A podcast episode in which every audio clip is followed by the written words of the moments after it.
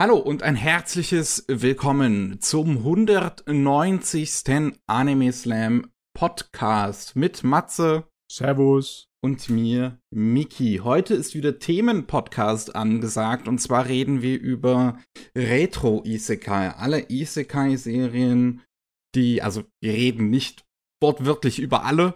Ich habe eine Liste gemacht, wo alle drin sind. Aber wir werden halt über, über viele davon, die wir dann entsprechend gesehen haben, reden. Und äh, das machen wir nicht nur zu zweit, sondern wir haben uns auch einen schönen Gast eingeladen, den Pikdimundi. Hallo. Hallo, und das ist der Podcast, in dem ich euch erläutern werde, warum in meinen Augen Dot Hack Sein eine quasi perfekte Umsetzung ist. halt, stopp. Halt, stopp. Umsetzung? Hat das ein Vorbild? Hat es ein, hat es ein Buch, ein Manga oder sonst was? Dazu kommen wir nachher erstmal, glaube ich, sollten wir klären, was die Definition eines Isekai ist. Ja, ja, ja. Ich meine, du hast mich hier schon angefüttert, hier mit äh, kontroversen Aussagen. ich habe doch gesagt, ich mache eine dramatische Ankündigung, damit die Leute bis zu der Stelle im Podcast dranbleiben. oh ja, der Pick, kümmert sich halt um uns. Der sorgt dafür, dass bei uns die Leute nicht langweilig wird. Ja, aber Isekai, Parallelwelt, Abenteuer. Ne? Ja. Hm, also, ich, äh, logischerweise fangen wir ganz, ganz vorne an, soweit vorne zumindest wie geht. Die bekanntesten Abenteuer in einer anderen Welt sind natürlich so Sachen wie Alice im Wunderland und Der Zauberer von Oz, ne? In denen ein Mädchen in eine andere Welt verschlagen wird. Die stirbt nicht vorher und wird reinkarniert, so wie man das in vielen heutigen kennt, sondern die wird einfach in eine andere Welt verschlagen. Die hat keine besonderen Kräfte dort, sondern sie muss sich irgendwie versuchen durchzuschlagen. Es ist eher so eine Ohnmachtsfantasie. Und meistens hat sie halt einen Haufen bunter Charaktere, die ihr entweder helfen oder ihr im Weg stehen, ne? Und ja. nö. Irgendwann mal kam man auch die Anime auf die Idee. Ne? Ich meine, ist ja logisch. Das ist ja ein beliebtes Genre, ne? Das mag man ja. Ja. Das hat man in so vielen Sachen irgendwie zerrissen. Und mh, hm, es ist auch dann teilweise echt äh, Hammer, was man alles dazu zählen kann, ne? Man kann ja logischerweise auch ähm, Zeitreisen ein bisschen dazu zählen, ne? Wenn du irgendwie in eine andere Zeit versch äh, verschlagen wirst und dann da stecken bleibst, kann man das theoretisch auch so ein bisschen manchmal. Ja, ja, wir haben ein paar Titel drin, die das so machen. Mhm. Ja, ja, ja. Ja. Aber ja, auf unserer ja. Liste ist, glaube ich, erst Anfang der 80er so richtig losgegangen mit dem Kram, ne? Da habe ich zumindest die ersten finden können, als ich die Liste angefertigt habe. Ich habe ähm, im Internet äh, halt ein paar äh, ähm, Anime-Datenbanken oder andere Listen und sowas durchgewühlt von Sachen, die halt Leute schon erstellt haben, irgendwie Isekai zusammengesammelt haben. Und dann ähm, habe ich das alles zusammengetragen, was ich so finden konnte. Und äh, ja, die frühesten Dinge haben wir in äh, 1983 beispielsweise. Das habe ich, hab ich jetzt zumindest nichts von gesehen. Interessanterweise, eins davon ist äh, Dunbine, das ist von Tomino. Genau. Dem Gundam-Menschen direktes Vorbild für andere äh, Animes in dieser Liste ebenfalls. Ne? Äh, ja, es, ist, es gehört zu einem Franchise, über das wir später dann doch noch mal ein bisschen mehr reden werden. Ja, ja, ja. Aber ist natürlich klar, Tomino hat schon wieder mal hier äh, einen der Grundsteine für Anime-Welt gelegt. Die Dummsau. das ist nicht zu fassen, ey. Aber ja, da wird ein äh, junger Mann aus unserer Welt in eine Fantasy-Welt ver, ja, drüber geschickt. Also, ich weiß gar nicht mehr, wie er da rüberkommt. Auf jeden Fall, er landet dort und da kämpfen die äh, einzelnen Fraktionen gegeneinander mit magisch betriebenen Mechas. Ja. Wie das halt so ist. ja, Im gleichen Jahr kam auch von äh, Noboru Ishiguro, der Regisseur vom ersten Makros, auch ein Anime, den ich als Isekai gelistet äh, gesehen habe, des Öfteren Orgas. Aber von dem habe ich vorher auch noch nie gehört. Ja, äh, ich weiß gar nicht, ob ich den schon mal geguckt habe, eine OVA, glaube ich, dazu. Ähm, ich ich glaube, das ist nicht unbedingt eine Parallelwelt, sondern das ist äh, äh, Springen durch mehrere Welten. Multiple Dimensionen.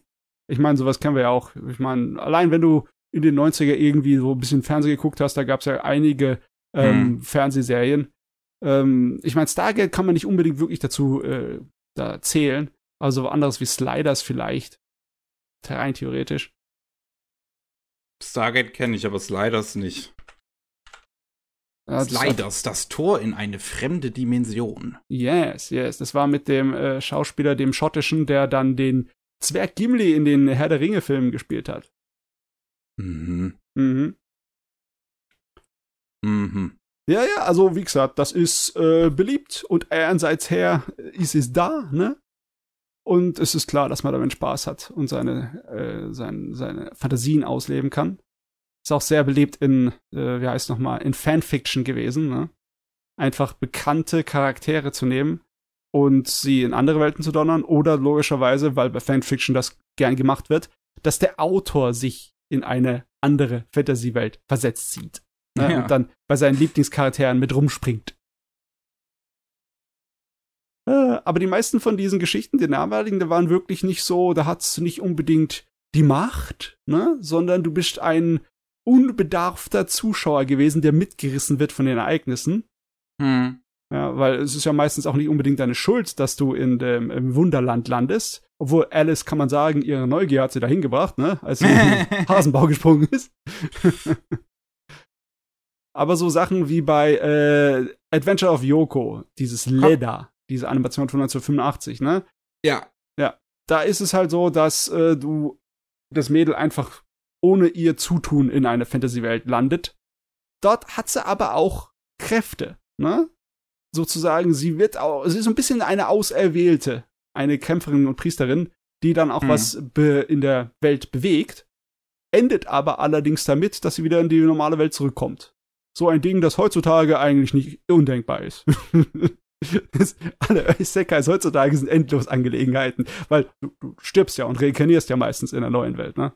Hm. Ja. Nochmal noch mal kurz zu Alice im Wunderland zurück, weil das war auch noch 1983 dann, wo die erste Anime-Adaption dazu gekommen ist, im, im Namen von den, ähm, von, von den Dingsbombs. Um, Um, World Masterpiece Theater? Genau, World Masterpiece Theater. Und Picky, du hast bei uns ein Kreuzchen auf, äh, auf unsere Liste gesetzt bei dem Titel. Hast du den gesehen?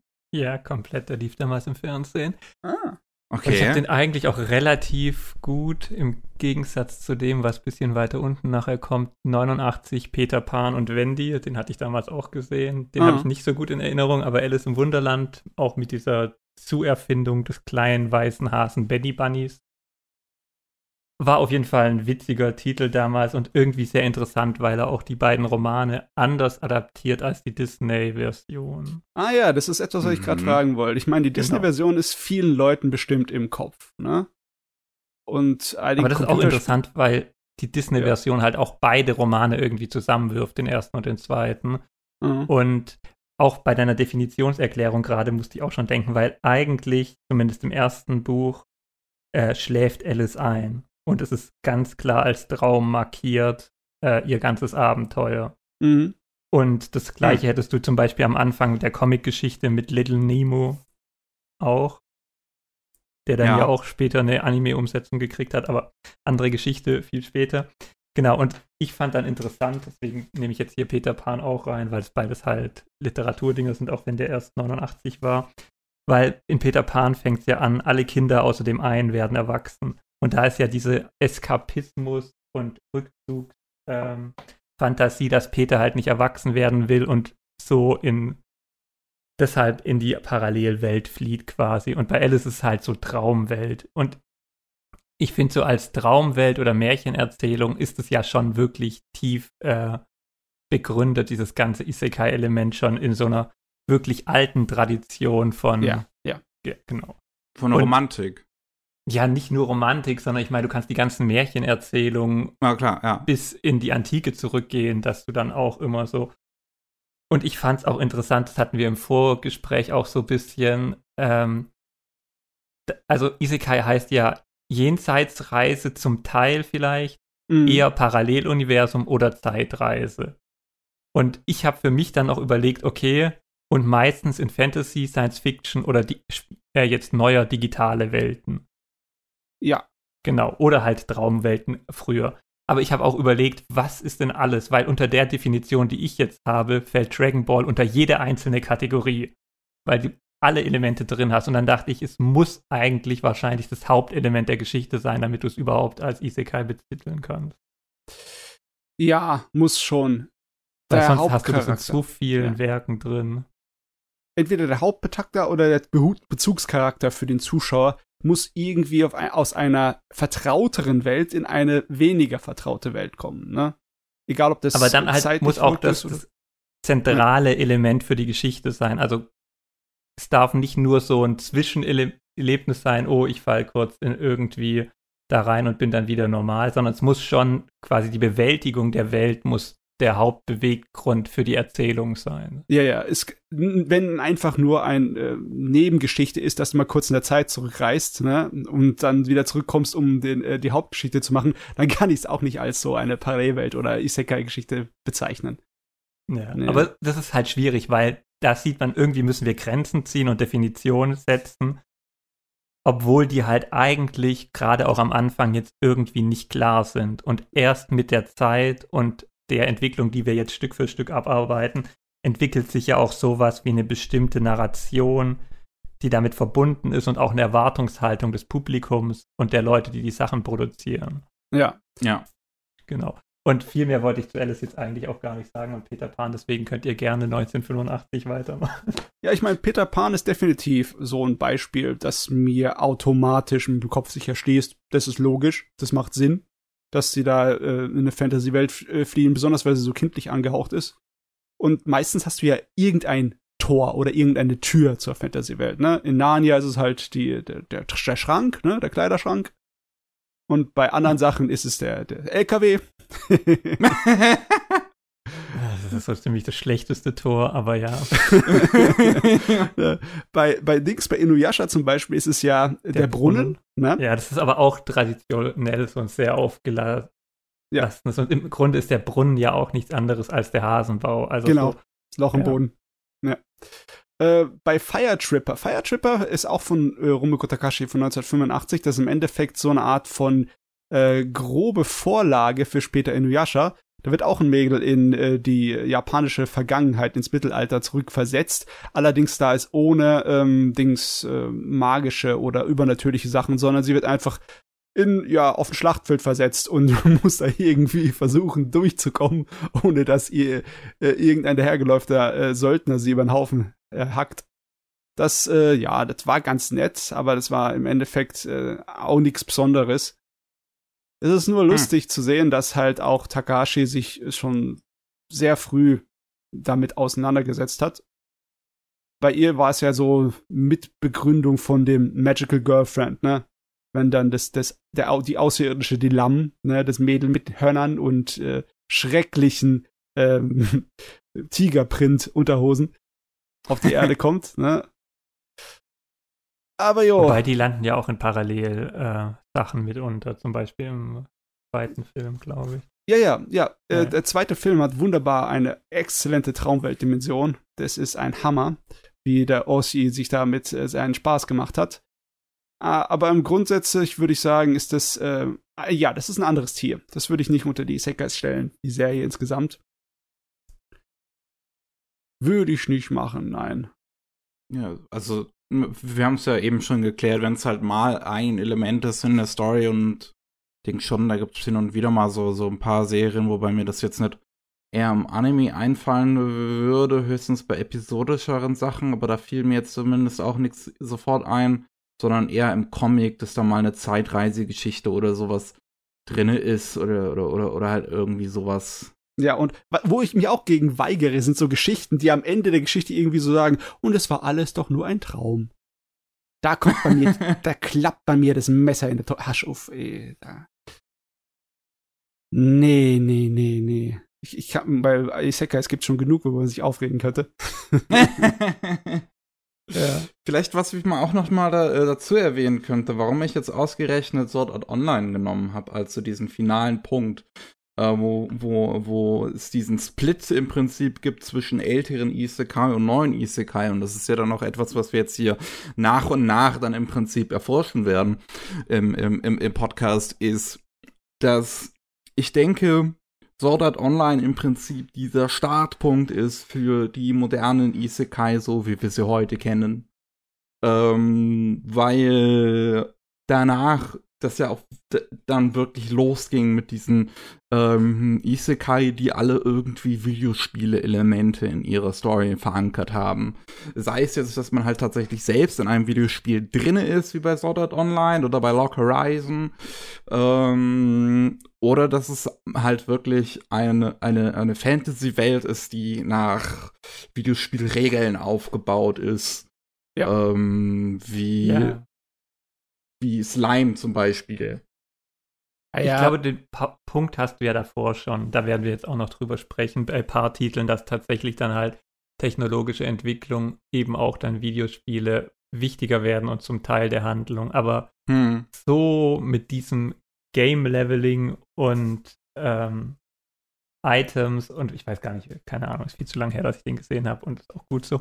Ähm, auf jeden Fall war der Boom so groß und die ganzen Nachahmerprodukte, dass es halt tatsächlich irgendwie zu so einer gefühlten Veränderung kam. Ja. Was es, die Rezeption angeht, ja. Ich bin aber auch der Meinung, es liegt daran, welche Computerspiele oder Videospiele man zu der Zeit hatte, ne? Weil dieses Ding, was heutzutage so beliebt ist, dass du wirklich ein Menü aufmachen kannst und dann deine ganzen Rollenspielsachen begutachten, umschalten und etc. machen kannst. Ne? Also wie als würdest du wirklich ein Spiel spielen, aber halt in einer alternativen Welt leben dafür. Das, ähm, das kam auch eher da erst her, als solche Spielsysteme so groß beliebter wurden mit MMOs. Ich kann es mir gar nicht vorstellen, dass vor MMOs die Leute so stark drauf abfliegen. Weil ich meine, es gab einige ähm, Isekai-Sachen, die sich ein bisschen an äh, diese Rollenspiel-Elemente angelehnt haben, so Super Nintendo-mäßige Sachen, wie Magic Knight Rare von 1994. Ja. Die hatten aber nicht sowas drin wie ein virtuelles Interface. Ja. ja. Oder, oder halt wirklich Erfahrungspunkte oder irgendwelche Klassen oder irgendwie sowas. Das ist alles in Magic Knight Ray Earth so noch nicht drin. Magic Knight Ray Earth, ein Klassiker von Clamp auch. Ähm, das, der nächste bereits auf unserer Liste 1994 der Anime rausgekommen, weil dazwischen waren sehr viele kleine OVAs höchstens, die das mal adaptiert haben. Ähm, und ich habe zumindest den ersten Part gesehen, der also die ersten drei Bände des Manga adaptiert und das irgendwie in 20 Folgen. Ich weiß nicht, wie du das hinkriegst. aus, aus drei Manga-Bänden 20 Folgen zu machen. und Part 2 sind ja 29 Folgen. Und das sind auch nur drei Bände. Ja. Magic Night Ray da habe ich mich schon mal drüber aufgelassen. Ich finde die Serie super clever weil sie in gewisser Weise schon eine Dekonstruktion dieses ganzen Isekai-Genres sind. Relativ frühe, ne? Es geht ja darum, äh, also Spoiler, ne, für alle Leute, immer noch eine große Warnung. In der ersten Hälfte werden sie in die Welt geschickt, um sozusagen äh, die Welt zu, nein, nicht zu zerstören, aber den Pfeiler, die äh, ähm, führende und herrschende Person, die diese Welt zusammenhält, auszuschalten. Und im zweiten Teil kommen sie, gehen sie wieder in die Welt, um einen neuen Pfeiler aufzubauen. Weil sie wollen halt nicht, dass die Welt einfach zugrunde geht. Und die Magic Knights, die sind sozusagen eine Art von äh, Schutzmechanismus, die die Gottheit, die diese Welt erschaffen hat, eingebaut hat. Ne? Weil der, der Pfeiler, der, der Herrscher der Welt, ist eigentlich in der Welt, in dieser Fantasy-Welt vollkommen unantastbar. Niemand kann ihr das Wasser reißen. Deswegen, die einzigen, die sie vernichten können, kommen aus einer anderen Welt und können nur gerufen werden halt durch entweder die Gottheit oder den Pfeiler selber. Und das Tragische an der Story bei Magic Light Rare ist halt, der, der Pfeiler selber ruft sie. Das ist so eine Art von Selbstmord mit Hilfe bei, mit Beihilfe. Also ist schon ziemlich düster, wenn man sich überlegt. Das ist typisch Clamp, ne? und da wird eine ganze Menge sozusagen äh, bloßgelegt, ne? Von wegen, äh, der, der Dings, der, der, die Gottheit, die das geschaffen hat, die hat sehr viele ja, Überschneidungen halt mit sowohl der Autoperson als auch dem, dem Zuschauer, der, der sich das reinzieht, ne? Und das ist sowohl eine Mischung aus, du bist auf einer Abenteuergeschichte, wo du halt äh, immer stärker wirst, so richtig rollenspielartig, auf dem Weg, den großen Bösewicht zu besiegen in einer großen Fantasy-Welt, hast da Abenteuer, ne? Du wirst mächtig, deine, Machen, deine, deine Waffen werden wachsen mit dir, deine Rüstung wächst mit dir. Irgendwann in, später in der Serie äh, werden sie auch Piloten von riesengroßen Fantasy-Meckers, die Mädels. Mhm. Aber im Endeffekt ist es doch eine Ohnmachtsfiktion, ne? Weil es ist nicht so, als ob du im Endeffekt äh, den äh, Lauf der Geschichte groß beeinflussen kannst, da wirst du halt reingetrickst, die Mädels. Und die können nicht anders, als ihre Aufgabe zu erfüllen, weil die Alternative ja. ist, dann werde sie halt von der Bösewichtin gekillt. Ne? Was ja, sonst, und sie wissen ja sonst keinen Weg nach Hause, ja. zumindest im ersten Teil. Also, ja. so. also finde ich sehr, sehr clever gemacht. Sehr, sehr weiß ich nicht. Also wenn du es mir so erzählst, dann klingt dieser Twist in der Mitte eigentlich ganz interessant. Ich habe halt nach Part 1 aufgehört zu gucken, weil ich es so stinklangweilig fand. Die Fernsehserie äh. ist nicht gut. der Manga, ne, der macht ja diese ganze ersten Teil in drei Bänden. Den hast du schnell mal durchgelesen und es ist zackig und spaßig und auch gut gezeichnet und deswegen, ja, den Manga empfehle ich jedermann. Die Fernsehserie, naja, für einen Fan vielleicht. Ja, die ist halt sehr episodische Struktur, halt jede Episode ein Bösewicht umhauen und ja. geht die Reise weiter und es ist einfach nicht interessant. Das war einer, einer der ersten Titel, mit dem Clamp so richtig Erfolg hatte. Der hat Kasse gemacht, ne? Okay. Ja, ja.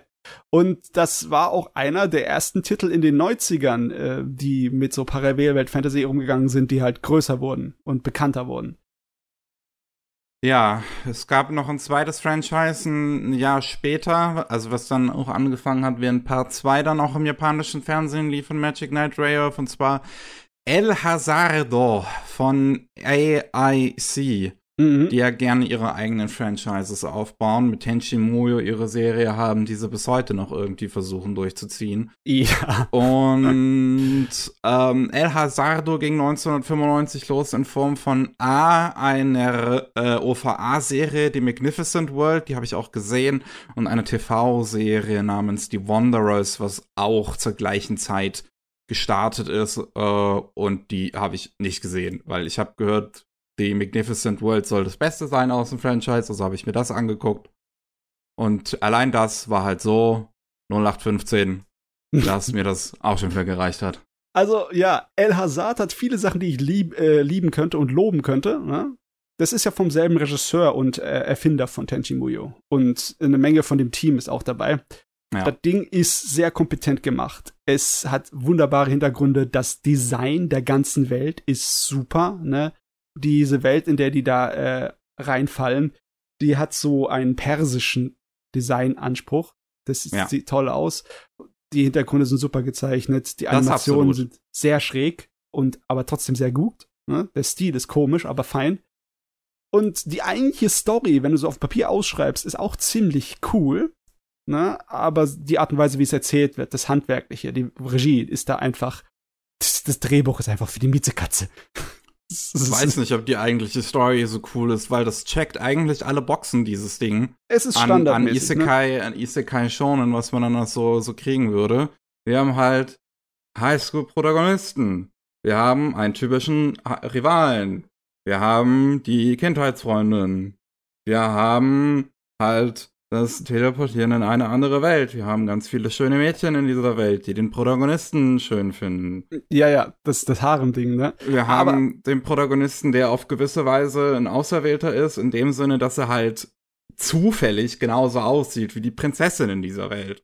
Ja, äh, eine interessante Sache an El Hazard ist, dass es halt schon sehr stark in den äh, Formeln dieser alten Isekais drin hockt. Im Sinn von wegen, es ist mehr noch eine kleine Ohnmachtsgeschichte. Also die, die Charaktere ja. haben zwar Kräfte, ne? Der, der, ein Lehrer und zwei Schüler, nee, drei Schüler werden die ja. auch rübergeschickt, ne? Und ein Schüler, das ist äh, sehr lustig, der wird ja zum Hauptbösewicht, indem ja. er da äh, das äh, eine Imperium dieser die Insektenmenschen da anführt, ne? Und find's auch äh, sofort, find's, den fand ich tatsächlich witzig. witzig. Ich meine, sie machen, sie machen aus diesem, aus dieser Figur auch, auch keinen, also es, es, sie sind nicht wirklich subtil, auch was diese Figur angeht. Wird ja direkt am Anfang noch in der normalen menschlichen Welt regen sich so die, äh, seine, seine Mitschüler über ihn auf und bezeichnen ihn sogar als Faschisten. ja. Und dann führt er halt so eine, so eine, so eine riesige Insektenarmee irgendwie an. Ah, ja. und ich fand's aber relativ äh, interessant gemacht, dass halt jede von unseren Figuren eine Fähigkeit bekommt. Also der ist nie, die sind nicht in irgendeiner Art und Weise übermächtig. äh, nicht unbedingt die größten Helden. Der einzige, der wirklich so Heldenfigur ist, ist der, der Lehrer, weil er halt im Endeffekt Superkräfte bekommt, aller so, ja. so ein typischer Superheld, aber der nur benutzen kann, wenn er halt ähm, nüchtern ist, was nicht so oft ist. ja. Und ja, ähm, ich fand das eigentlich ganz nett, besonders weil es auch eine Isekai-Geschichte ist, die tatsächlich abgeschlossen ist. Das ist mhm. schön, ne? Das ist heutzutage um, so ungewohnt. Und sie hat auch noch ein bisschen Reisen über Zeit und Dimensionen mit drin, wie das ja. am Ende aufgeschlüsselt wird. Das ist ganz nett, nur das hätte man in der Hälfte der Zeit erzählen können. Die, die Serie, die zieht sich sowas von lang, das ist nicht, ey. Und es, Aber ja. Also die OVA sind auch nur sieben Folgen, also. Ist trotzdem noch zu lang. trotzdem noch zu lang für die Geschichte.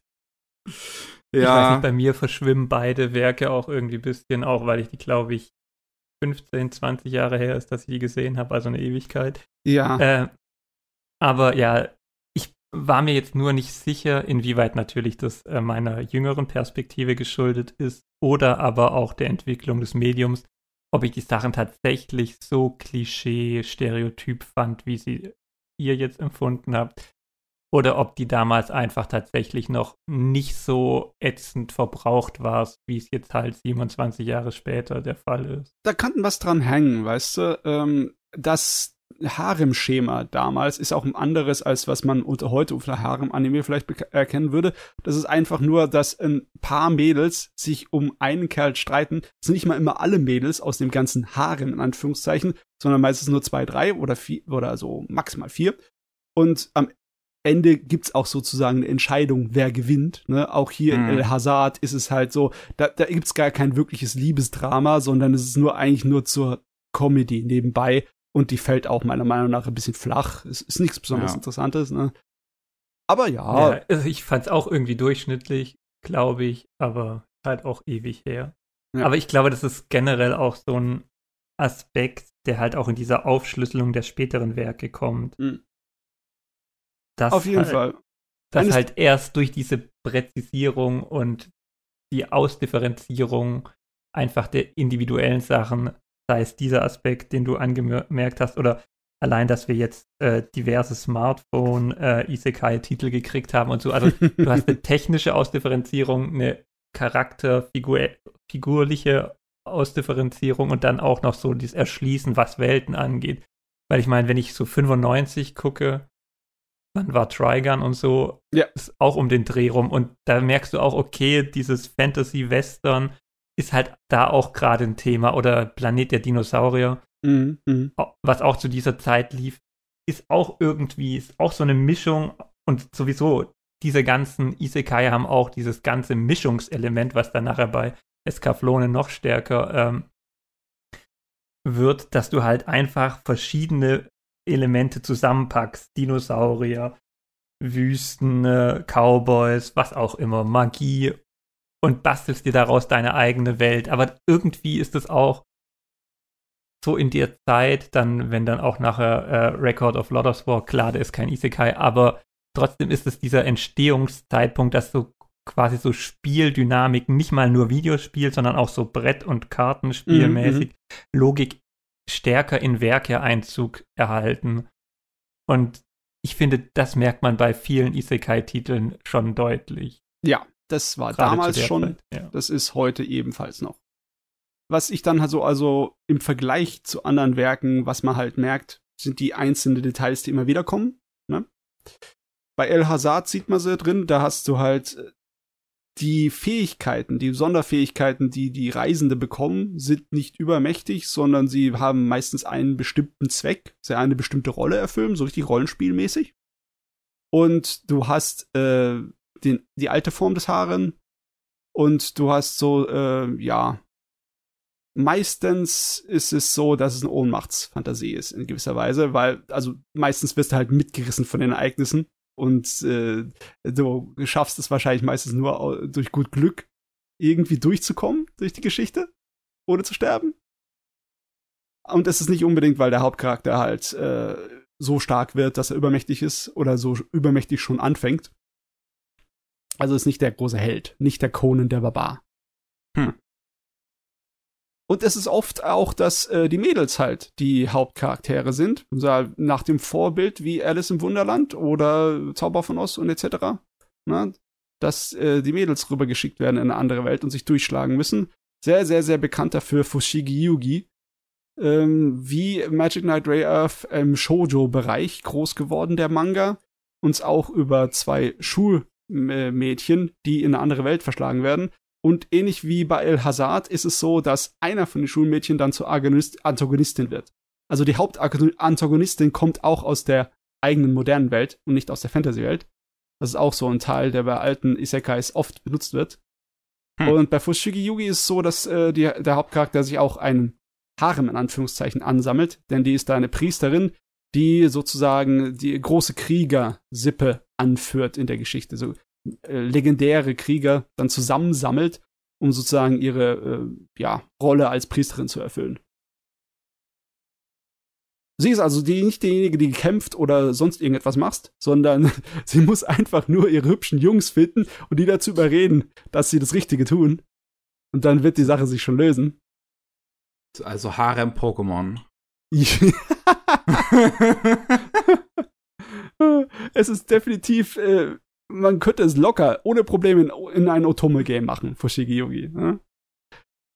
Ah. Das ist eine lustige Sache. Der Manga hat schon äh, 92 angefangen und äh, ja, die, die Fernsehserie hatten, glaube ich, äh, glaube ich, hat die den komplett durchgemacht. Ich habe mich erinnert, dass der ein Ende hatte mit der OVA und so. Mal gucken, man hat, der Manga endete 96 und der Anime hat ja dann noch einige OVAs danach gekriegt. Ja, ja, ja, die haben dann mit der OVA das Ding zu Ende gemacht. Ah ja, okay, ah. ja, ja. Okay. Ja.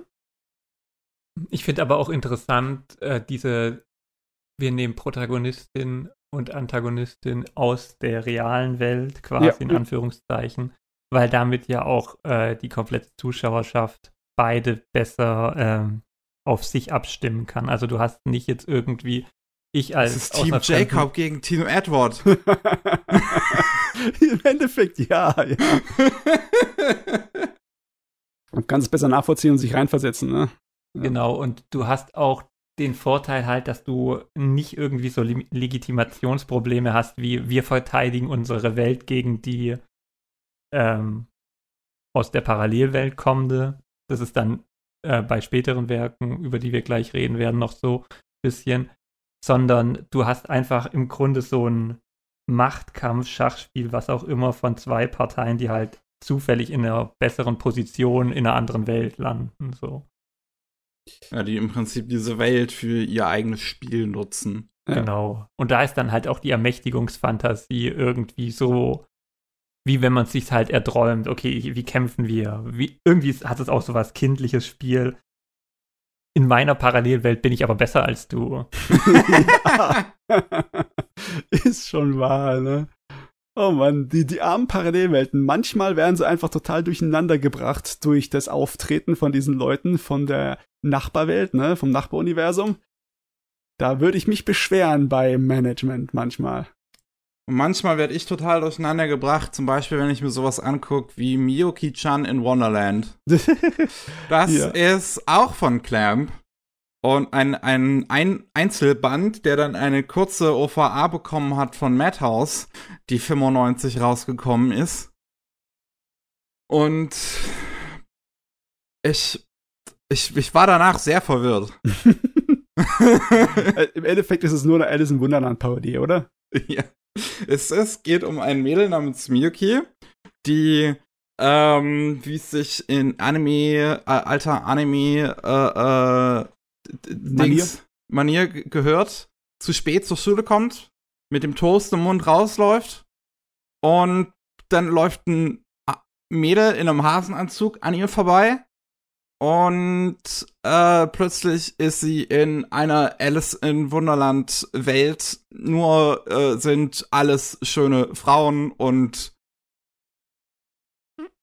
wollen halt ein bisschen mit der Protagonistin auch anbandeln. Ja, ja, die wollen ja alle an die Wäsche. ja, es ist, es ist letzten Endes ist es ein großer Sextraum. Und ich, also bin, äh, hab das auch nicht unbedingt erwartet, von Clamp sowas zu bekommen. ja, Clamp hat Ist- auch Fanservice gemacht. ist, ist bei Clamp eine, ist es bekannt, ob eine von den Frauen irgendwie lesbisch ist oder auf Frauen steht oder so? Keine Ahnung.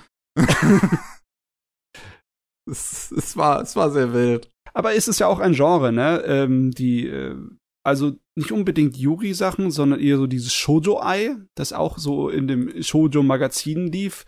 Besonders das Mädcheninternat ist ja so das, das Standardthema, ne? Also ist, das äh, hat schon seine Fans gehabt und das hat sich verkauft und da kann man auch sowas in der Richtung machen, obwohl das war eigentlich, Miyuki-chan in Wonderland war eigentlich ein bisschen platter, ne? Das war einfach nur so Ich, mal nebenbei. ja, ich, ich kann dazu halt auch nicht viel mehr sagen, weil ich war einfach nur, ich war so verwirrt von dieser halben Stunde, die ich da gesehen habe. Aber dieser Alice-Plot wird, glaube ich, da sehr gern auch für so Sachen hergenommen. Weil Ja. durch diese imaginierten Welten und den Kultstatus, den die beiden Romane jetzt halt haben, das halt auch was ist, was einerseits alle Leute kennen und andererseits halt so viele kreative Freiheiten erlaubt. Ah ja. Und dann kommen wir schon zu Escaflowne, was, was ein Brocken war. Meine Güte, ich habe den damals zum ersten Mal auf äh, eine, Magic-Messe gesehen. Ich weiß aber nicht mehr, welche es war. Ob es die zweite oder die dritte war, 2001 oder 2000. Auf jeden Fall, das hat einen ziemlichen Eindruck bei mir hinterlassen. Das ist ja eine von den Sorten von Fantasy-Welten, wo, ja, der Hauptcharakter, das Mädel, eigentlich größtenteils Zuschauerin ist und mitgerissen wird von der Geschichte. Ich meine, äh, die wird nicht erstmal in die äh, fremde Welt geballert. In der ersten Episode bricht erstmal die fremde Welt zu uns durch, ne, und richtet einigen Unsinn an. Hm. Ich hab's Ja. nie gesehen, deswegen muss ich euch das Reden überlassen dafür. Aber ich den. finde, dass gerade hier ist dann auch so ein Wendepunkt, bisschen, vielleicht auch deshalb der Kultstatus, Mhm. dass du halt diese Verknüpfung von beiden Welten hast, äh, die auch so ineinander greifen und du dieses nicht nur wir können, sondern auch die können und es ist so ein bisschen Spiegel, also in Escaflone auf jeden Fall extrem spiegelmäßig und dann auch mit den Tarotkarten und alles symbolträchtig durchdrungen. Okay, aber du hast halt auch so eine Gegenseitsthematik und deine real-fiktive Welt ist die fiktiv-fiktive Welt oder wie auch immer man das bezeichnen will.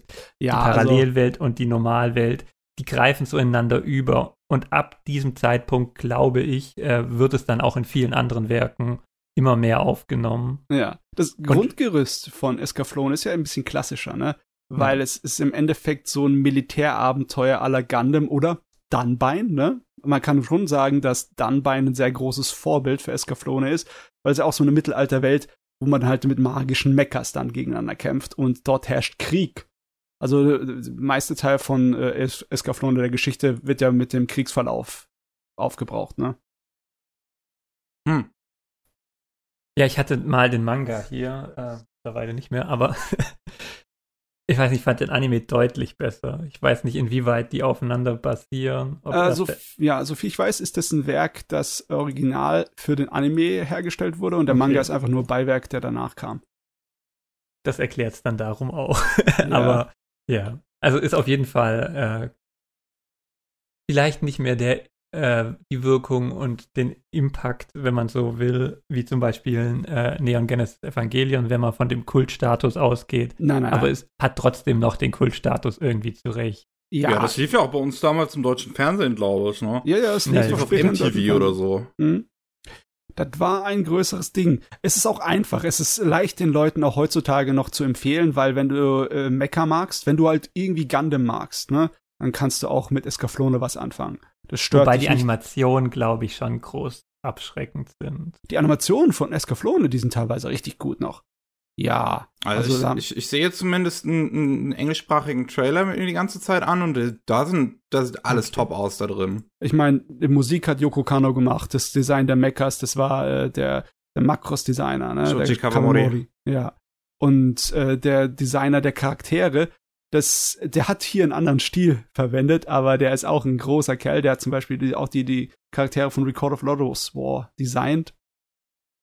Ähm, also, das, das war ein großes Projekt, das Gerät, ne? Und ich finde, das kann man heute sich immer noch reinziehen. Das ist. Schon, Das, das streite ich gar nicht, aber ja. ich glaube halt, wenn du die jetzigen Anime äh, und Animationsstandards anguckst, ist es, wirkt er halt tatsächlich so alt, wie er ist. So. Ja, es ist ein 90er Jahre Anime, das ist schon wahr, ne? Da sind auch einige Sachen drin, die sind unnötig, aber ja. Ich meine, er aber hat ist ja auf jeden Fall einer der besseren dieser Liste. Ja, ja. Er hat ja auch einen Film bekommen, später dann, ich glaube im Jahr 2000, der so eine Alternativvariante der Geschichte war. Und der war ziemlich schräg, aber halt optisch und atmosphärisch sehr, sehr mitreißend. Aber trotzdem, ich fand den schräg. Ich fand die Serie besser. Okay. ja. Wisst ihr, was 96 auch rauskam? Ein Klassiker schlechthin. Ähm, best, bester Anime aller Zeiten. Aha. Garsei Swing. Bisten Oh Well Monogatari. Oh Gott, Bis- schon wieder Tomino. B Bisten Well ist halt dieses Franchise, was Tomino gestartet hat mit, mit Dunbine. Und ähm, ich wüsste zu gerne, wie Garsei Swing passiert ist. Ich weiß wie und was und warum. Ich habe die erste Episode von dem Ding mal gesehen und es war nonstop ist irgendwas passiert und du hast nicht wirklich mitbekommen, äh, was hier abgeht. Es hat sich irgendwie keinerlei Ah. Zeit gelassen, äh, dem Zuschauer da reinzukommen, sondern es ist einfach so, wir haben keine Zeit, wir müssen los. ja. Also Garsei Swing ist wirklich bekannt als einer der schlechtesten Anime, so ziemlich, die es die es gibt und bekannter sind. Ähm, und wahrscheinlich damit auch absolut der Tiefpunkt von Tomino. Oh, ich Äh. weiß nicht. Ich weiß gar nicht, ob ich ihn so sehr äh, schlecht finde. Er ist einfach nur, er ist nicht gut. Definitiv nicht. Ich habe also ich habe die drei Folgen gesehen und hast komplett ist so gesehen? eine Katastrophe. Es ist unglaublich. okay, okay. Ich fand es aber auch nicht so schlecht jetzt. Ich habe äh, damals irgendwann die erste Folge gesehen und habe es dann abgebrochen und ich habe jetzt komplett alle drei gesehen. Mhm. Wobei ich auch nur äh, die Synchronisation, äh, synchronisierte Variante gesehen habe. Mhm. Und mich würde interessieren, ob tatsächlich die japanische Originalvariante so komischen Dialog hat wie die äh, englische. es hat komischen Dialog. Also es hat sehr, es, es ist Ja. Peak-Tomino-Dialog. Okay, dann es ist sind es halt kein auch einfach Figuren, die die ganze Zeit einfach nur aneinander vorbeireden. Warum bist du zurückgekommen? Dieses Jahr ist Schaltjahr. Ach so. ist so, bist doch Begründung, ne? Was bist du hier? Schalt ja. Und ich, es, es ist so ein weirdes Ding einfach. Ich, also, ich, so, so, so die Prämisse finde ich eigentlich interessant sogar. So, du- so, du hast halt diesen, diesen äh, Christoph, der, äh, wo, dem seine Kette ihn irgendwie zur Hälfte sein Geist in eine Paralleluniwelt, äh, pa Parallelwelt schmeißt, die irgendwie zeitmäßig so angesiedelt ist, würde ich sagen, so Anfang unserer Zeitrechnung, unserer heutigen. Na, weiß Ähm, nicht, ist es nicht eher Mittelalter, Western, aber es gibt noch Dinosaurier. Western überhaupt nicht. Mittelalter würde ich es halt auch nicht nennen. Schräge Äh, Sache Es, es, es. es kam mir halt eher so römisch, griechisch, ähm, so, so, wie gesagt, so Anfang unserer Zeitrechnung kam es mir vor. Ähm, halt mit, mit, mit, mit, mit Dinosauriern noch. Und ähm, das ist Explodierenden Dinosaurier. das, das auch. Und ähm, ich, ich, so, so, so, dass du halt den, die, die Hauptfigur in der Parallelwelt und noch in der echten Welt hast und dass die irgendwie so miteinander kommunizieren kann, finde ich eine interessante Idee. Das Setting von der Parallelwelt finde ich eigentlich auch interessant. Es ist halt nur wirklich einfach so mies gemacht, weil die Animationen sind schrecklich. Es sind ständig sind auch Ja, weiß ich nicht. Also ich glaube, also es ist, ich glaube, das Problem bei dem Ding ist, es ist einfach Stückelwerk. Du hast, fand ich, zum Teil gute Animation, nicht oft, aber manchmal. Und du vielleicht hast so ein, zwei Szenen pro Folge, die tatsächlich gut Ja, genau. aussehen. Aber du hast so ein bisschen und du hast aber auch Sachen, die wirklich schlecht zusammengestückelt sind. Und ich fand auch das Dialogbuch und auch so der Ablauf, irgendwie hat es halt so gewirkt, als ob du das Ding in Google übersetzt und dann nochmal fünfmal und dann hast du es so. Und irgendwie so hat sich auch ähm, die Interaktion und alles angefühlt. Ja. Und das ist, glaube ich, das Hauptproblem, weil ich glaube, wenn der, die Handlung gut wäre, wäre es mit der Qualität der Animation gar nicht so schlecht für 96. Also das hätte durchgehen können. Ich sage nicht, dass es gut aussieht, auf jeden Fall nicht, aber so diese Körper-Geist-Dichotomie nach Descartes die da so irgendwie interessant auf die zwei Welten verteilt wird, was du gemeint hast, ist schon spannender Ausgangspunkt. Und da hätte man viel mehr machen können. Aber der Aspekt, dass die zwei miteinander kommunizieren, ist ja auch irgendwie nur einmal pro Folge da oder zweimal. Ja, einmal erklärt er irgendwie, wie man Dynamit macht. Genau, und einmal äh, will er halt dann mit äh, der Freundin, die er jetzt hat, äh, reden und nicht mit dem anderen. Und dann kriegt er einen Fiebertraum oder was auch immer. ja. Irgendwie fand ich es interessant, aber es ist natürlich nicht gut gemacht in keinerlei Hinsicht. Das, ähm, so weit gehe ich dir auf jeden Fall mit. Meine Lieblingsszene ist auf jeden Fall, wenn der ja. Schritt vom Protagonisten in der zweiten Folge versehentlich brennt. Die haben wirklich einfach ein Feuer auf seinen Penis platziert. Nie redet irgendjemand darüber in dieser Folge. Es ist wahrscheinlich wirklich einfach ein Fehler, dem irgendjemand passiert ist. Dass das Feuer, was ein bisschen weiter links im Bild zu sehen ist, auch noch mal klein genau im Schritt des Protagonisten zu sehen ist. Und das war echt witzig. Du guckst aber auch auf die Details, ne?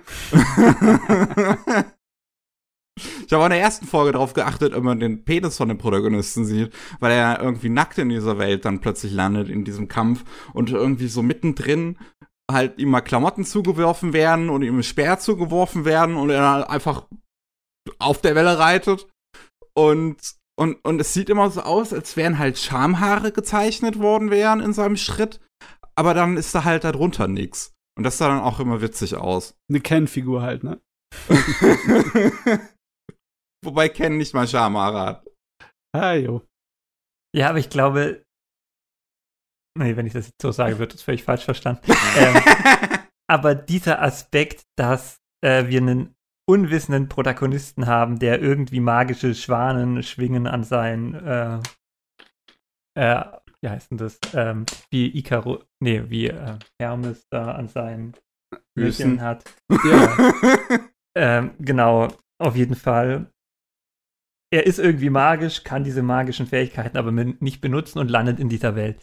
Und wie er in dieser Welt landet und dass sie alle aneinander vorbeireden und er dann auch noch irgendwann von Convenience Stores redet und Zeugs und Unverständnis äh, nur erntet. Und wie er da fungiert, fand ich eigentlich im Vergleich zu diesen ganzen übermächtigen Protagonistinnen, die es in den Werken gibt, auch über die wir zum Teil schon geredet haben, äh, eigentlich ganz gut, weil du hast auch wieder so eine Ohnmachtssituation im Prinzip, mhm. so diese Tradition anknüpfend, aber irgendwie kämpft er sich so rein. Also der Aspekt hätte gut sein können, wenn man da irgendwas draus gemacht hätte. Aber ja. ähm, da war, hörst dann halt auch auf, alles andere wird dann irgendwie immer mehr Stückel werden. Und dann, glaube ich, ah. hat Tommy nur so ziemlich aufgegeben mit den Parallelwelten, oder? Weiß es gar nicht mehr. Weiß ich jetzt nicht. Nicht aufgepasst. Es gibt auf jeden Fall noch ein Gasei, also ein, ein Beast Noel Anime, der später noch kam, aber ich glaube, die hat Tomido noch nicht gemacht. Ah, jo. Ähm, dann ähm, gehen wir schon zu 99. Äh, 97 und 98 ist jeweils ein Ding rausgekommen, was wir nicht gesehen haben. 99 dann haben wir einen Titel, der interessant ist, der anders ist, würde ich sagen. Mhm. Der auch heute, finde ich, in seiner Art noch recht heraussticht. Kommt auch wieder von AIC mit Now and Then, Here and There. Ja.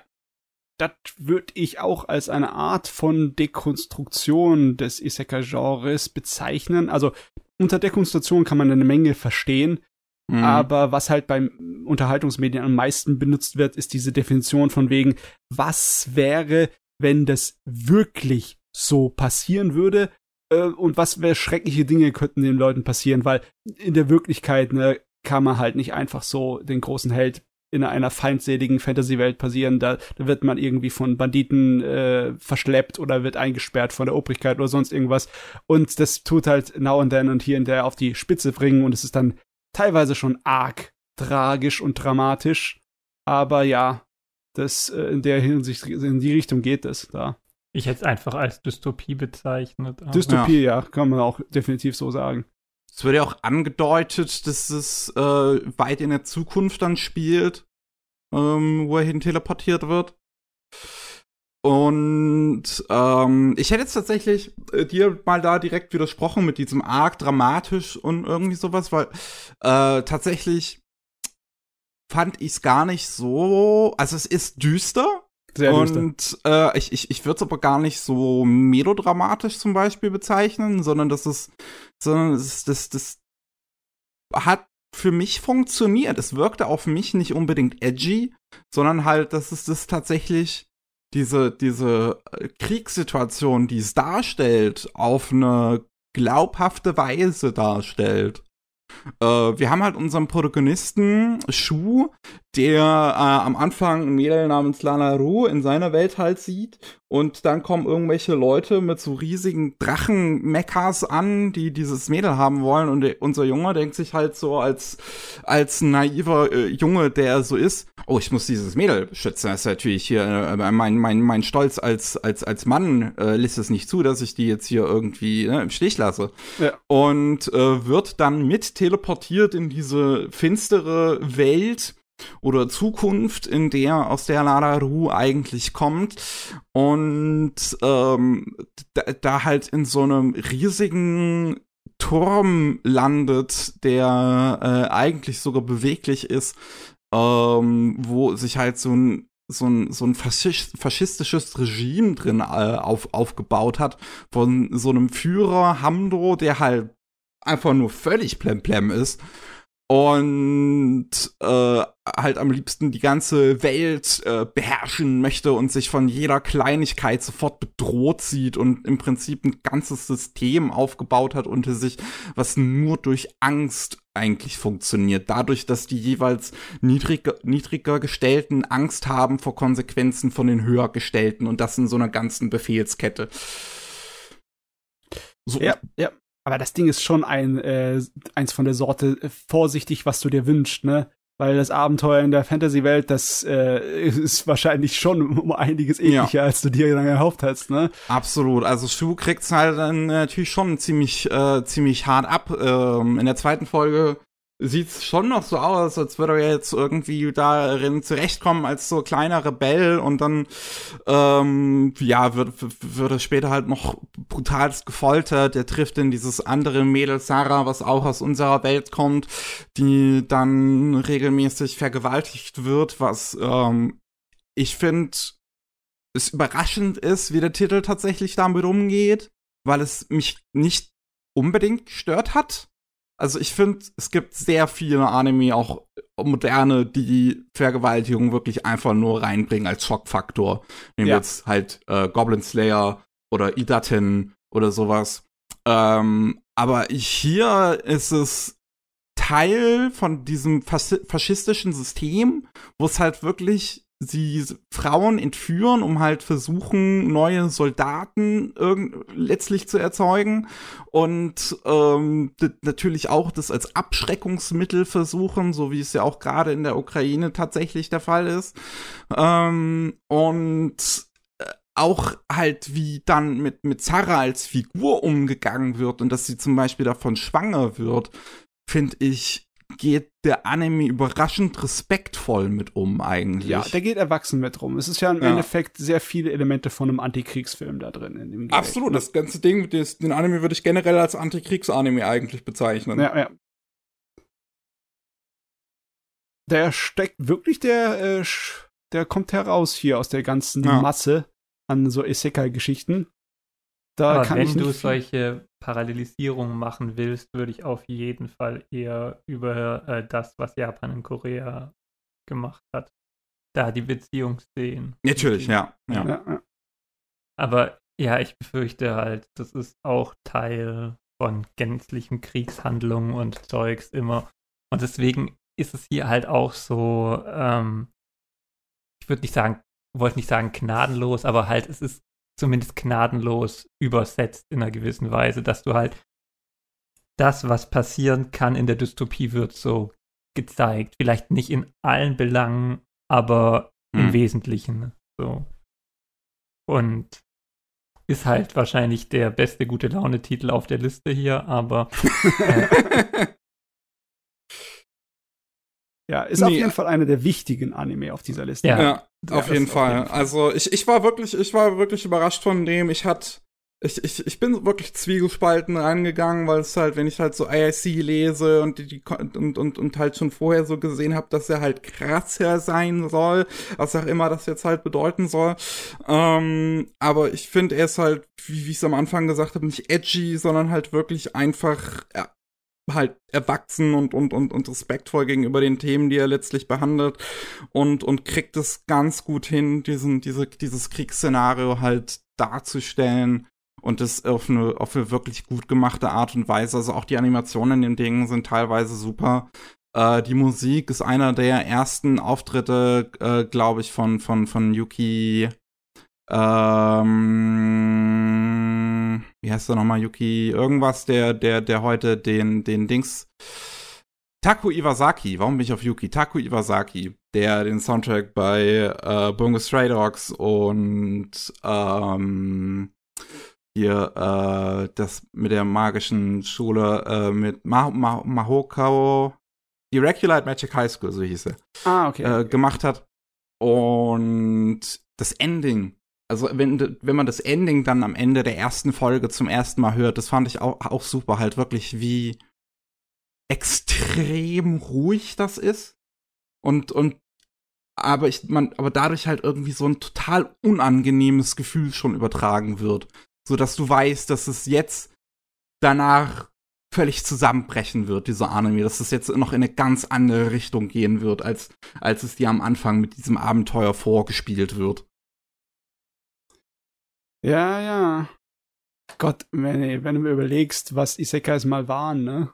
Das Aber ich glaube, das ist generell hier auch so ein Problem. Einerseits auch, weil du meintest, dass die ähm, Kritiken bzw. Rezeption so äh, den irgendwie so sehr, als sehr übel bezeichnen und was auch immer.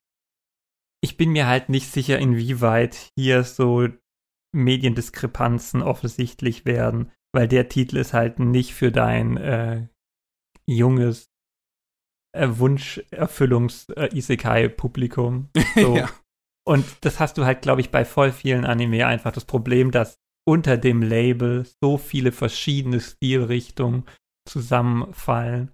Ja. Und ich meine, wenn du jetzt irgendwie zum Beispiel Netflix anguckst und würdest sagen, ich habe eine Netflix-Produktion gesehen, okay, ja, aber da gibt es auch diverse Richtungen und Sachen und deswegen finde ich es halt immer schwierig, wenn du ein Label wie eben jetzt hier Isekai äh, nimmst und es drauf klatscht, heißt es halt, nicht über das Publikum, das es rezipiert. Ja, ja. Aber wenn du versuchst, dich anhand dieses Labels ähm, quasi für weitere Empfehlungen und so durchzuklicken und dazu dienen die Datenbanken leider allzu gut, dann landest du halt auch mal bei sowas, obwohl du eigentlich gar nicht dafür bereit bist, beziehungsweise kriegst jede Menge anderes Zeug, was du gar nicht willst. Also hm.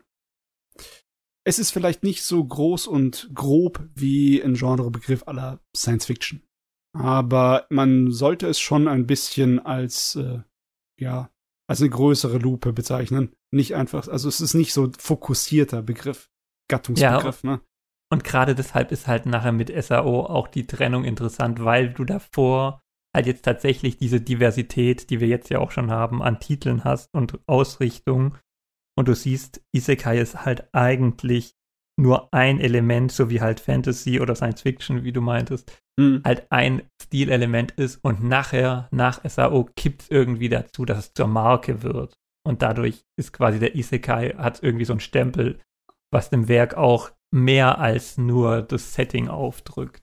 Ja, ich meine, bei den nächsten zwei Sachen, über die wir reden, da äh, denke ich auch nicht zuerst an Isekai, sondern ich denke an Pokémon.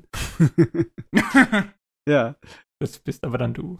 Ja, ich meine, sind, im Endeffekt sind es ja auch so Pokémon-Rivalen, ne? Die Sachen, die dann äh, Ende der 90er kamen, wie Monster Ranger und äh, Digimon Adventure, ne? Also sind zwar nicht exakt dasselbe wie Pokémon, aber sie fallen ungefähr in die ähnliche Richtung, ne?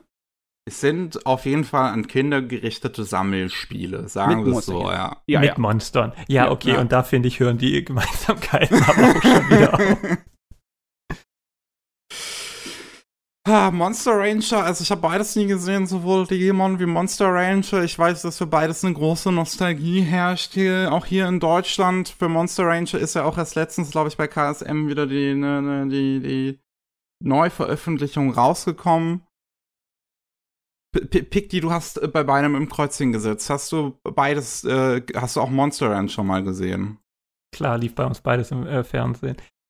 Also Monster Ranger ist in dem Sinne interessant, dass du auch wieder so eine Technikkomponente hast und der Protagonist äh, PlayStation spielt, damals noch mit CD, ich glaube, das ist die erste gewesen, oder ja, müsste die erste gewesen sein, ähm, und landet irgendwie in dieser Parallelwelt, nimmt aber die CD mit und diese Disc dient ihm dann dazu, äh, daraus ein Monster zu rufen, weil da gibt es so magische Steine, die Monster gefangen sind und zufällig ist halt in dem Spiel dann auch ein Monster gefangen und das ist Mochi und das ist quasi so sein erster Monsterkontakt, der ihn so ein bisschen schützt. Da ist schon noch so eine Pokémon-Komponente äh, bisschen da, dass du halt deinen Freund hast.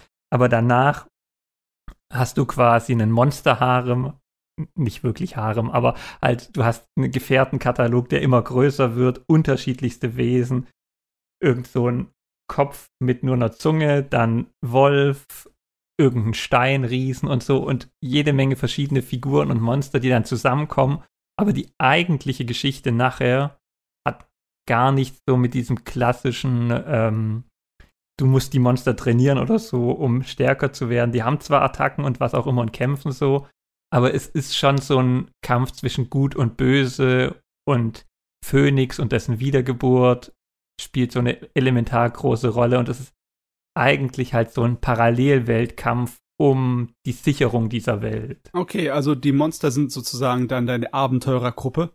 Genau, also er landet halt in einer Welt von Monster und ist quasi die nicht die einzige äh, menschliche Person, aber eine von wenigen und drumrum sind nur anthropomorphisierte Monster, aber auch nicht anthropomorphisierte Monster. Mhm. Genau, und die sind halt einfach in der Weltordnung und du hast auch eine böse Organisation, die dann Monster steuert und übernimmt und die kannst du dann auch befreien. Die sind so gehirnwäschemäßig ähm, zum Teil, aber zum Teil auch nicht. Also ja, es ist in sich schon komplex und es ist eigentlich besser, als es ähm, irgendwie so diesem Vergangenheitsruf anhaftet, glaube ich. Ah, okay. Also es ist nicht nur Nostalgie, es ist auch, glaube ich, gut, wobei ich es auch schon eine Weile nicht gesehen habe. Hm. Aber lustig finde ich, dass hier schon äh, die Videospielkomponente ziemlich groß ist, ne? Da drin. Jein, am Anfang ist es halt so eine Rolle und dann hast du diese Steine, aus denen du die Monster holen kannst, aber ansonsten fällt es, glaube ich, ziemlich runter. Ah, okay, alles klar. Also das ist genau. nur so zum Ein zum Einstieg. Das ist, das ist, halt so wie der Anfang von der unendlichen Geschichte in gewisser Weise. Du öffnest so das Buch und dann bist du im Buch. Ja. Ah, okay. Unendliche Geschichte ist natürlich viel komplizierter und hin und her. Ja, ja. Aber das hast du da nicht so wirklich. Genau. Das hast du dafür bei Digimon dann aber auch erst im dritten Teil. Aber da hast du es auch ein bisschen. Wobei ah, im ersten ja. und zweiten hast du auch schon, dass die hin und her reisen. Ja, egal. das war auf jeden Fall eine nicht so gute Überleitung zu Digimon. Aber in hm. Digimon ist es doch, also ich habe auch von Digimon so gut wie nichts gesehen, aber es ist doch so, dass in Digimon zuerst die Monster in unserer modernen Welt auftauchen, ne? Bevor dann die Helden irgendwie später in eine genau. andere Welt gehen, ne? Das ist diese, da ist es äh, auch wieder so ein bisschen wie bei Escaflone, dass du so eine Verknüpfung hast. Aber Digimon ist halt tatsächlich eine digitale Parallelwelt, die neben unserer liegt. Und an bestimmten Komponenten in der Handlung bricht auch die eine Welt in die andere und die Figuren können rein und die Digimon, die bösartigen, bedrohen dann auch die tatsächliche Welt. So fängt es dann mit dem Hosoda-Film als Erklärung davor auch an. Mhm. Aber auch im Verlauf der Serie ist es so. Und im dritten Teil der Serie ist es so, dass du dann so Digimon in der Welt hast, die so ein bisschen Training-Karten-mäßig aufgemotzt werden können und gegeneinander kämpfen. Genau. Also da ist ein bisschen mhm. der Pokémon-Vergleich ähnlich, aber es ist trotzdem ganz anders. Du hast zwar auch Entwicklung, aber bei, das Problem ist, Pokémon ist relativ am Anfang eindimensional weil du halt einfach diese Monster trainierst und versuchst, der Beste zu werden. Ja, klar.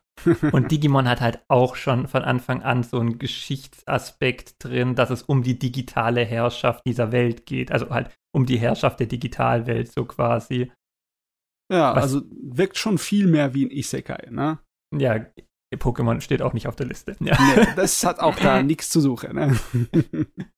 genau. Aber auf jeden Fall schlagen sich die Kinder dann da durch und haben ihre auserwählten Digimon, die dann auch entsprechend digitieren können, aber auch zurückfallen, wenn sie ihre Kraft verbraucht haben.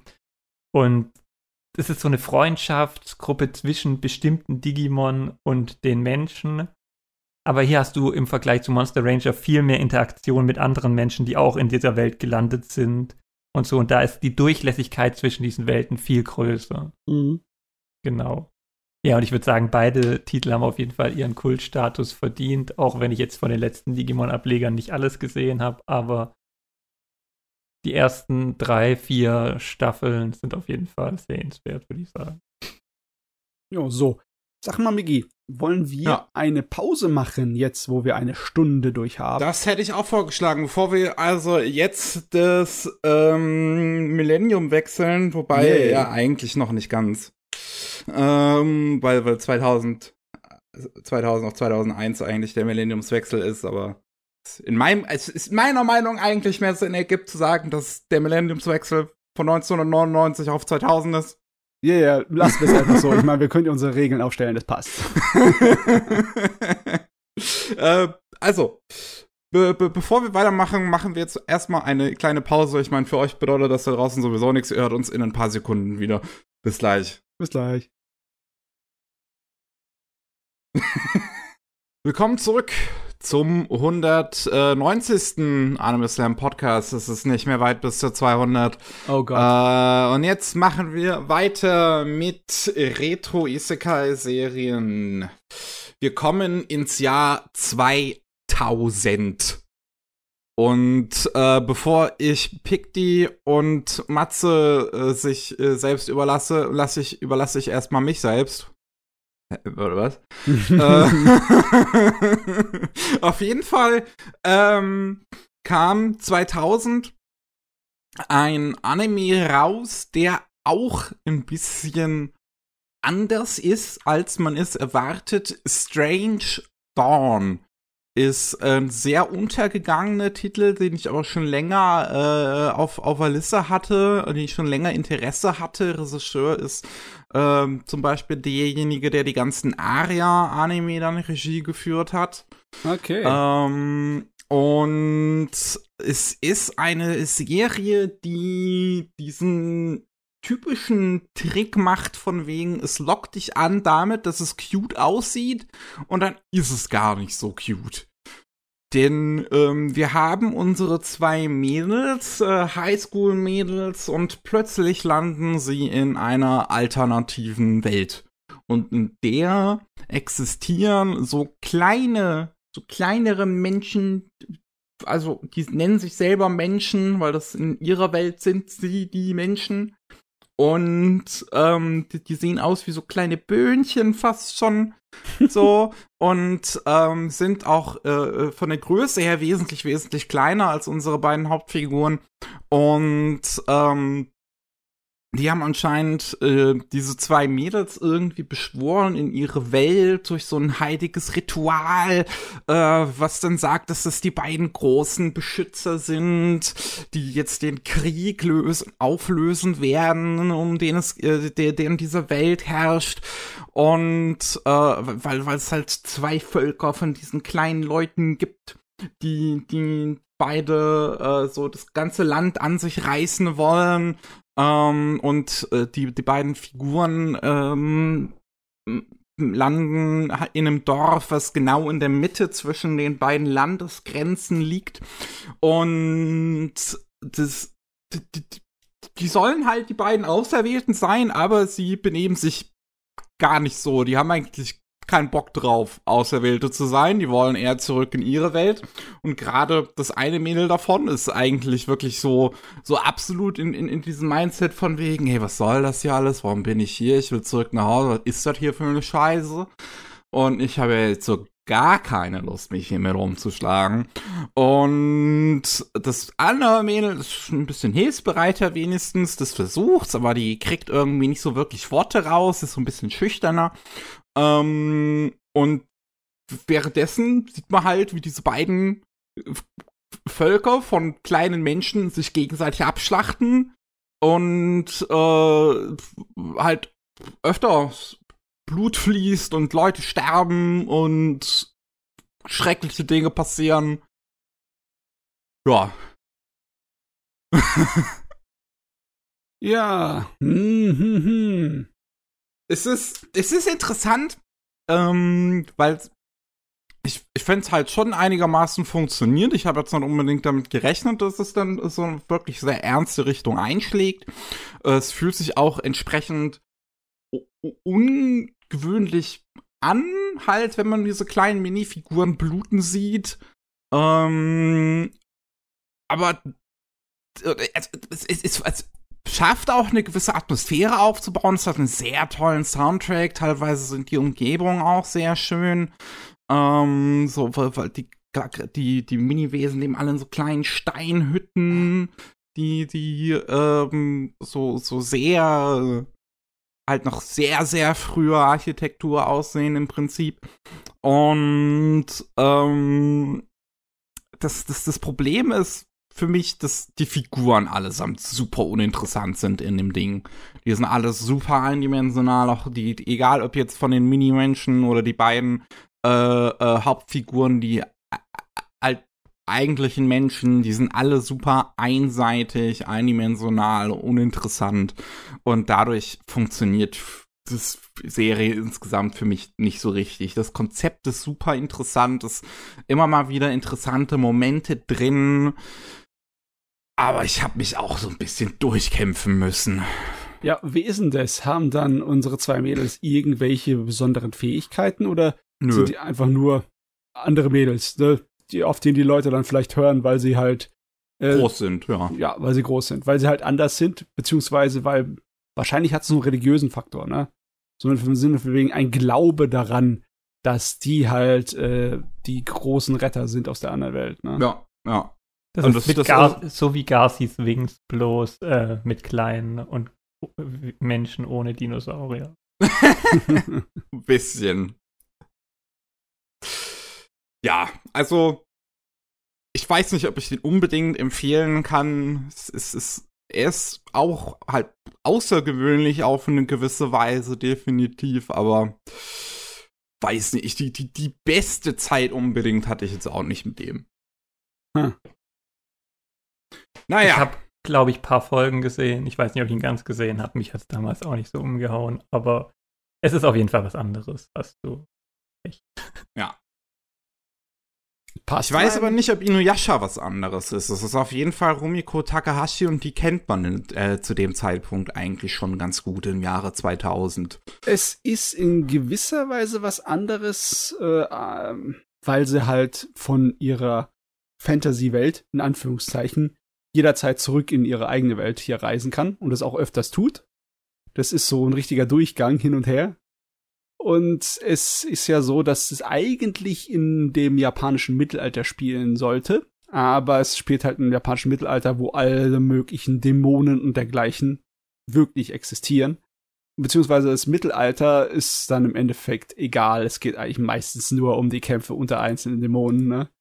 Und das ist auch so, dass dann die ja, der Hauptcharakter bekommt besondere Fähigkeiten, weil sie die Reinkarnation von einer Priesterin aus dieser Zeit ist. Also hat sie heilige Fähigkeiten und sie kann auch mit einem Bogen umgehen und äh, dann ist sie sozusagen auch, äh, sie ist ein Teil der Streitkraft.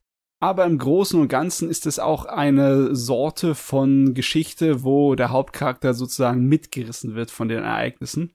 Das Tolle ist, dass sie halt hier äh, mehr so eine aktivere Rolle übernimmt, ne? Dass sie sich mehr einmischt in die ganzen Angelegenheiten und nicht einfach nur so mitgerissen wird und sie auch die Wahl hat, ne? Weil sie kann jederzeit nach Hause gehen, ne? Sie geht zurück, weil sie sie halt sich da einmischen möchte in der Geschichte. weil sie halt da Freunde findet und äh, Bekannte und etc.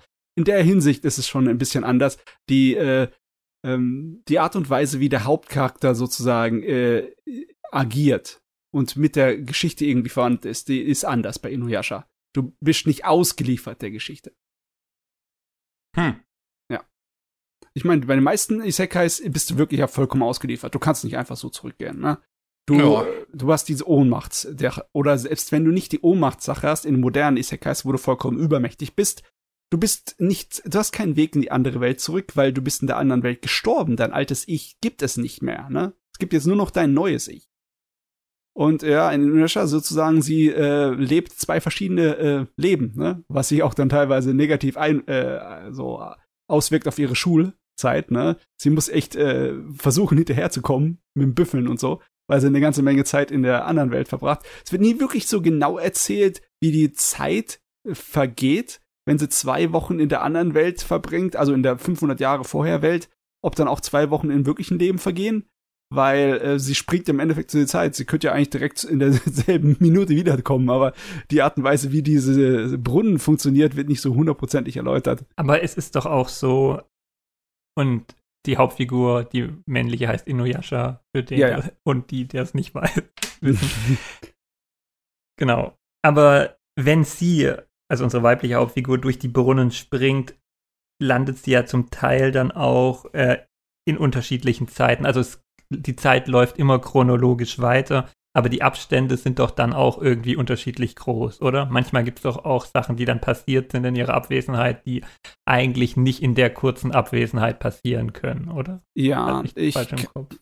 ja, ich glaube, da war was, aber ähm, ich weiß nicht, ich kann mich nicht so gut erinnern. Es, es wird auf jeden Fall nicht ein großes Thema, weil halt die meiste Handlung passiert sowieso in der Fantasy-Welt, ne? Mit der Jagd nach diesem Juwel ne, und die Splittern dieses Juwels ist ganz wichtig und die vielen bösen Dämonen, die sich darum kloppen und sie, die halt dem Inuyasha hilft, da hinzukommen und die Beziehung zwischen den beiden, ne? Aber ja, im Endeffekt, es ist eine ähm, Parallelwelt-Abenteuerserie, aber es ist auch eher viel mehr ein Schonen, ne? Weil auch wenn Kagome die zweitwichtigste Person ist, die Serie heißt Inuyasha aus dem Grund, weil es im Endeffekt so eine schonen Action-Serie ist mit einem schonen Hauptcharakter, der halt auch gegen die Bösewichte sich ne, verteidigen muss, beweisen muss, etc. Und genauso ist die Serie auch aufgebaut von der Länge her. Ich meine, die 167 Folgen da, da sind eine ganze Menge Füllerkram drin. Was bei Inuyasha mich immer gewundert hat, der Füllerkram und der, die eigentliche Hauptstory aus dem Manga, die sind nicht weit voneinander entfernt. Es wirkt immer relativ wie aus einem Guss. Es hat also nicht dieses äh, Syndrom gehabt wie bei Naruto. Aber also meinst du im Anime, dass du keinen Unterschied gemerkt hast oder ich habe den Unterschied schon gemerkt, aber er war nicht so Anime-Folgen groß. im Vergleich zum Manga-Inhalt? Äh, da sind eine Menge Folgen, die äh, und Stories drin, die im Manga nicht drin waren. Aber sie passen immer sehr gut rein. Es ist nicht Okay. sowas wie bei Naruto, wo du das halt wirklich eindeutig merkst, ne? Und es gehört ja so zu diesen ewig langen schonen Serien mit 167 Episoden, ja.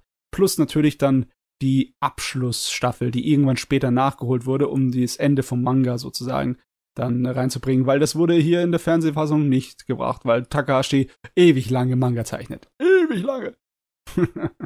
Ja, weil ich hatte den Manga nicht gelesen und habe ihn bisher auch nicht gelesen. Ähm, und ich habe nur den Anime gesehen und dementsprechend kann ich dir nicht sagen, wo Filler ist und wo nicht. Ja, ja. Es ist Aber echt schwer zu sehen. Ja, okay. Aber es ist ein gutes Ding. Ich habe mich damals sehr amüsiert damit, aber ich würde wahrscheinlich nicht noch mal den ganzen Kram davon Das ist gucken. halt einfach die Länge. Das ist- ja, es ist unglaublich.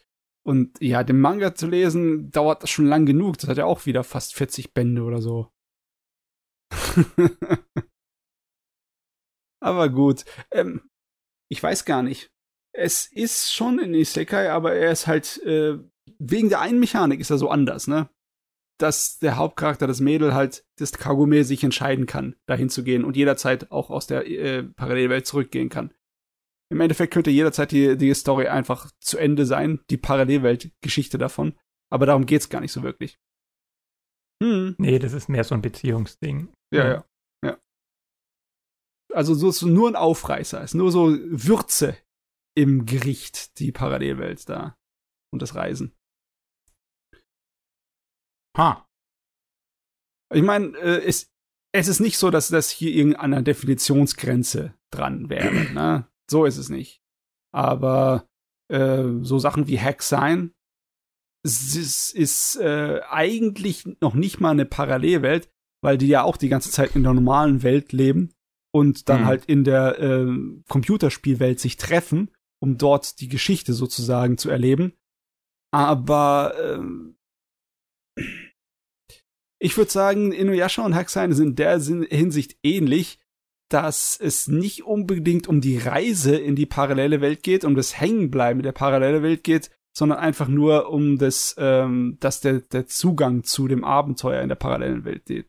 Das ist genauso, wenn du sagst, ähm, ah, ist vielleicht ein schlechtes Beispiel, aber wenn du einen Soldaten hast, ne, da gibt es einen Unterschied zwischen Zivilleben und Militärleben. Und das Militärleben ne, auf ähm, Einsatz mag im Endeffekt eine ganz andere Welt sein. Aber es spielt nicht unbedingt in einer anderen Welt. Ne? Das hier spielt zwar mehr in einer anderen Welt, ne, aber im Endeffekt ist es auch nicht so wichtig. Das ist nicht der, der, der Hauptfaktor. Warum geht's nicht so? Ja. Ich meine, Hacksein hast du, habt ja, haben wir ja alle gesehen jetzt im Ich, ich, ne? ich, hab's, ich hab's jetzt nachgeholt. Ich hab die DVDs hier schon seit einer Weile. Ist ein schräges Ding, ne? also Dot Hack sein, äh, Dot, also Hack ist ja so ein Multimedia-Franchise, was da halt auch mit Dot Hack sein seinen ersten Anime bekommen hat. Das fing da alles so um die Zeit ungefähr an. Interessanterweise, so zu der Zeit, wo Hack sein noch rauskam, sind, äh, hat, hat der SAO-Autor auch angefangen, ähm, im, im Netz äh, äh, zu, zu schreiben. Und ähm, es ist ja schon, es so, so, so, es, es spielt in Zavaldo in einem MMORPG und äh, in diesem MMORPG gibt es Tsukasa, der dort gefangen ist, weil er sich nicht ausloggen kann im Gegensatz zu allen anderen. Die einzige und, Person, ja, ja. Ja, die einzige Person, die sich nicht ausloggen kann, ein bisschen seltsam ist. Und es gibt Figuren, die sich deswegen um ihn sorgen. Und dann gibt's noch irgendwie einen Schlüssel. Und mehr kann ich dir jetzt auch nicht mehr so wirklich sagen. das Problem ist, es ist bei mir ziemlich lange her, dass ich den gesehen habe. Ich war, glaube ich, noch ganz zufrieden mit dem Ende, obwohl es ziemlich wirr war, mit Absicht. Äh, und äh, sehr, also man konnte viel reininterpretieren aber ich hatte die Reise sehr genossen, besonders dieses ganze Detektivspielen um die äh, das Mysterium. Das war sehr spaßig. Auch wenn der B-Train-Stil, ne, der Animationsstil und Erzählstil, der da immer das alles sehr sehr lang zieht, äh, manchmal anstrengend ist. also ich habe ich, ich habe so eine gewisse gewisse Liebe tatsächlich für B-Train. Ja, ja. So mit mit Noir, mit Phantom, mit El Cazador. Ja. Ähm, das das das spricht mich an. Aber bei, also, also kennst du das? Kennst du dieses Klischee? In, in, in auch so vielen Shonen-Serien kommt das vor, öfters auch gerne mal in Videospielen, wenn so zwei Bösewichte einfach von irgendwo weit weg der Hauptfigur zugucken und dabei irgendwie über ihn reden. So fühlt sich diese Serie an. Weil du halt ständig treffen sich irgendwie zwei Figuren von den Hauptfiguren und reden entweder über Tsukasa und was mit dem los ist, oder über den Key of Dawn hieß der, glaube ich. Und das war's. ja, aber das ist der Punkt des Animes. So diese zwei Figuren, die miteinander reden. Und ich hatte auch gerade schon schöne Stelle zitiert. okay, ich probier's nochmal. Ja, läuft bei dir alles? Zwischen den exzentrischen Geschwätzbanalitäten des Wartenmüssens und den ebenso exzentrischen Anspielungen auf Übersinnliches erkennt man überdeutlich, dass im Großen und Ganzen nichts passiert. Nicht Godot ist das Zentrum der Aufführung, sondern die Bühne. Und genauso könnte man sagen, nicht Hexstein ist das Zentrum der Aufführung, sondern der Anime an sich. Oder Anime an sich. Und gerade mit diesem Verweis von Folge 8, in dem auch noch erklärt wird, was mit Warten auf Godot auf sich hat, ist dieser Anime halt für mich eigentlich so die perfekte Inszenierung und Übersetzung des existenzialistischen Theaters in das Medium Anime. Es passiert nichts von Belange, du quälst dich gelangweilt durch dieses Werk, das dir keine Antworten offeriert und auch das Ende dieses Animes in Folge 26, wenn dann du die zwei Figuren quasi hast, die auf sich treffen in der vermeintlich echten Welt und sie dann nicht reden, sondern du eingeblendet, äh, wie so Kinostilmäßig Zitate liest nur, also schriftlich, führt nochmal auf so eine Fiktionalität hin und man weiß nicht gerade mit dem Ende des Animes, was ist jetzt überhaupt Realität und ist es nicht auch noch eine weitere Ebene und ist überhaupt die Person aufgewacht? Also im Prinzip passiert in dem Anime nichts. und deswegen ist für mich die perfekte Umsetzung. Es war genauso langweilig wie das Theaterstück Warten auf Godot, aber trotzdem genauso effektiv. Äh, es war auf jeden Fall das effektiv. Hast du wunderschön vorgetragen. Von, von, von, einem, von einem emotionalen Faktor hat das Ding mich doch mitgerissen. Es hat mich doch äh, interessiert auf irgendeine Art und Weise, egal ob es langweilig war oder nicht. Ich hatte ein ähnliches Gefühl beim Schauen von Hack Sign wie beim Schauen von Theory Experience Lane. Das ah. wird immer wieder angebracht, aber das kann ich nicht nachvollziehen, weil bei Lane Lane ist verstellt in einer gewissen Form, der verstellt sich der Rezeption, aber da ist sehr, sehr viel dahinter, wenn du eintauchen willst. Ja, ja, ich, Und bei Hexein ist halt nichts dahinter. So. Inhaltlich mögen die unterschiedlich sein, aber sag das mal meinem Bauchgefühl, ne?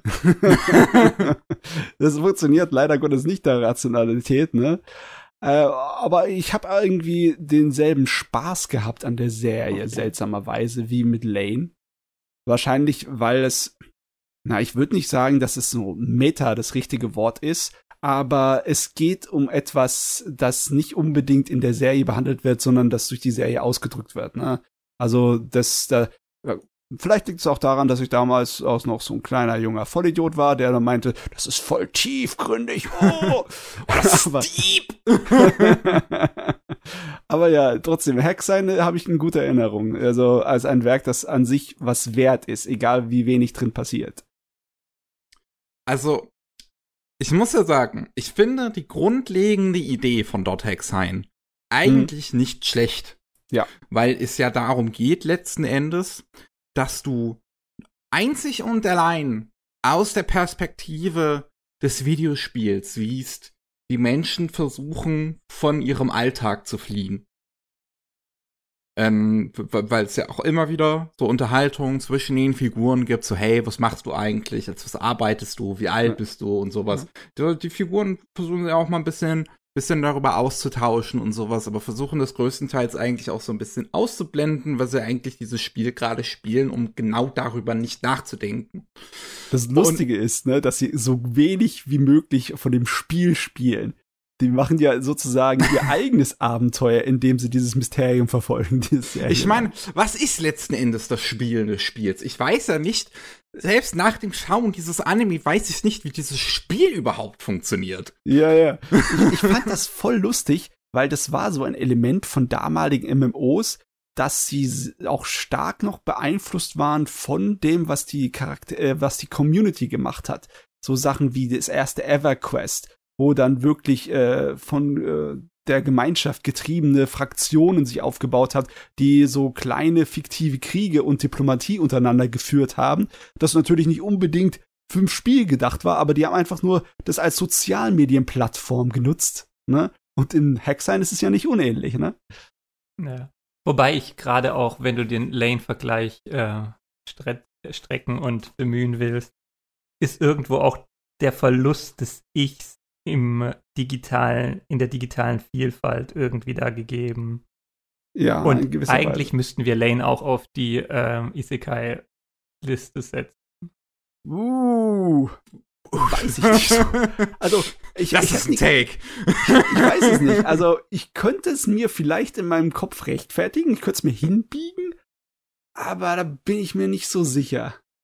Ich meine, wenn ich Lane dann draufsetze, dann mache ich einen riesen Fass auf was ist dann mit anderen Sachen, die so mit dem Spielen von wegen Realität und nicht, ne? Ähm, muss man dann Matrix auch draufschmeißen? Der ist zum Glück kein Anime. ja, Animatrix aber. Aber im Grunde, ja, eigentlich im Grunde ist es irgendwie die Prämisse. Mhm. Aber deswegen ist es sehr schwer, das abzugrenzen. Aber ja. ja. Aber Hexine ist, hat auf jeden Fall dieses Videospielelement und ist irgendwo auch auf jeden Fall in den Grundideen und ich glaube, damals waren die halt deshalb auch noch so besonders, was halt heute nochmal zusätzlich rausfällt, dass du quasi im Spiel gefangen sein kannst und was auch immer, was halt nachher von SAO zum Standard quasi geworden ist. Ja. Aber das begründet sich halt irgendwo hier. Ja, ja, du hast auf jeden Fall Übers hier Videospiel, die, ja. die erste große Instanz vom virtuellen MMO. Ne? Genau, aber ich meine, Digimon ist genau das gleiche im Grunde. Die müssen auch sich irgendwie durchkämpfen, bis sie dann wieder rauskommen und so. Also wir haben das schon irgendwie, aber es ist halt die Frage, wer auf was rekurriert und wie die Sachen dann rausgelesen werden. Aber mit der Ausrichtung ist Hexine halt irgendwie das Erste, was halt wirklich in einem Computer-Videospiel-Kontext irgendwie steht. Ja. Ja, ja. Ah ja. So Eine. Sache zumindest, die ich fast schon unverschämt finde an dieser Serie. der Soundtrack. Ja. Von Yuki Kachiura. Das ist. Die ist einfach all out gegangen. Also, ich würde, das ist wahrscheinlich ihr bester Soundtrack, weil das so unverschämt gut ist. Das hat diese Serie nicht verdient. ah ja. Ja, und ich finde irgendwie der seltsamste äh, Gegner überhaupt mit diesem Kugel, Armreif, was auch immer Wesen. ja. Also ich weiß nicht, irgendwie war das, finde ich, zu faul zum Animieren oder sollte das ein Bug darstellen? Keine Ahnung, aber seltsam auf jeden Fall. Es war auf jeden Fall ein Ding, das einem in Erinnerung bleibt. Also, so langweilig war es dann im Endeffekt nicht. So belanglos. Andere Sachen, da kann ich mich schwerer dran erinnern. Eine Sache, die ich mich sehr, sehr gut erinnern kann, weil es einer meiner Lieblingsanimes ist, 12 Kingdoms. Aber der ist, was so äh, Isekai-Sachen angeht, in dem Kontext unserer äh, ja, Diskussion, gar nicht so wichtig. Der ist eigentlich nur der Höhepunkt äh, der Shoujo-Isekai-Genre, wenn man es so bezeichnen möchte, wo auch halt eine, ein Mädel in eine andere Welt geworfen wird. Und es ist mal wieder eine Ohnmachtsfiktion. mal wieder, sage ich. Aber hier, da wird halt sehr, sehr viel Wert äh, drauf gelegt, wie ohnmächtig die Figur ist. Es wird sozusagen zu ihrer äh, gesamten Charakterentwicklung. Weil sie, sie wird in eine Welt geschmissen, die halt ziemlich feindselig ist und sie regelrecht daran mental zerbricht fast. Ne? Sie kommt im Endeffekt auf eine fast auf eine äh, auf eine auf die schlimme Spur. Ne? Sie wird paranoid, sie wird bösartig und sie schafft es gerade so noch äh, durch äh, einige Hilfe auch so äh, rumzureißen und noch zu einem ordentlichen Menschen zu werden. Aber das ist so ein Ding, das ist der Hauptteil meiner Meinung nach der Story, weil das wird noch mal dreimal wiederholt mit drei ander mit zwei anderen ähm, äh, weiblichen Charakteren, deren Wege sich dann im Endeffekt dann später alle kreuzen. Also alles Charaktere, die in der Welt sozusagen ihre eigene Ohnmachts äh, ja, Erlebnis haben und auf knapp davor sind, auf die schiefe Tour zu geraten, sondern einige geraten schon auf die schiefe Tour und klauen und äh, sonst was. Und dann am Ende es doch noch äh, umreißen können. Die äh, hat im Endeffekt ihre ganze Story aus diesem eigenen Element gemacht. Klar, der Rest davon ist auch fantastisch. Die Fantasy-Welt, die da gebaut wird, ist eine, meiner Meinung nach der, eine der interessantesten Fantasy-Welten mit dem äh, spannendsten und exotischsten Regelwerk, was so Isekai-Sachen angeht. Sie hat auch äh, Elemente von dem klassischen Kram, der halt davor sehr beliebt war, äh, auch wenn sie es reingeführt haben. Zum Beispiel der Anime und der äh, Roman unterscheiden sich in der Hinsicht, dass im Anime noch eine ihrer Schulkameradin mitkommt, die dann so klassisch auch zum Antagonisten wird. Für den ersten Teil der Serie. Das äh, haben sie mit reingeballert, weil es halt in so Shoujo-Isekai-Dingern ein Standard war und das war noch nicht mal im Roman drin. Man sieht's echt, es ist in gewisser Weise äh, Produkt seiner Zeit und so, also ich kann mich nicht erinnern, dass es noch einen weiteren großen Shoujo Isekai dieser Sorte danach gab. Das hat's im Endeffekt hier, das war der Höhepunkt und da war es vorbei. Hm. Müsste es mal mir selber noch anschauen. Es ja, hat halt irgendwie ja. ein bisschen wie so ein ernsthafteres Escaflone. Ja. Von der Prämisse oder vom Ursprung ausgehend und dann halt andere Entwicklung. Aber ich habe gerade, als du so die Handlung nochmal zusammengefasst hast oder so versucht hast zu verdichten, auch gedacht, ist es vielleicht aber auch so eine Nacherzählung dieses typischen Erwachsenwerdungsproblem, aber halt jetzt ist nicht der Reifeprozess, welche Ausbildung, welchen Weg, welche Liebesbeziehung du machst, sondern wie findest du dich quasi in dem neuen Kontext zurecht, so ein bisschen. Ja, ja, ist wie die Iron Man-Variante von dem äh, Bildungsroman, ne? Weil du halt in, in, in, eine feindliche Umgebung geschmissen wirst, eine fremdartige. Ne? Im Endeffekt ja. Im Endeffekt ist das äh, der Hauptkern äh, von der ganzen Geschichte. Klar, es geht darum, dass sie äh, zur Königin von dem einen Land werden muss und dass ihr die ganzen Mechaniken und alles sich da zurechtfinden muss und ihren Platz in der Welt. Und äh, ja, äh, der Anime hat sehr viele große Probleme für jemanden, der ähm, davon noch nichts weiß. Es ist halt nicht unbesund super gezeigt und animiert und er ist auch unfertig. Die Story von den Romanen geht viel, viel weiter. Aber die äh, Kerngeschichte vom Hauptcharakter, von Yoko, die ist abgeschlossen in ihrer Form. Obwohl die auch nur so ungefähr 30 von diesen 45 Minuten einnimmt. Der Rest ist alles Nebengeschichten und Sachen, die unabgeschlossen sind. Äh, aber trotzdem, ich finde das Ding immer noch Wahnsinn.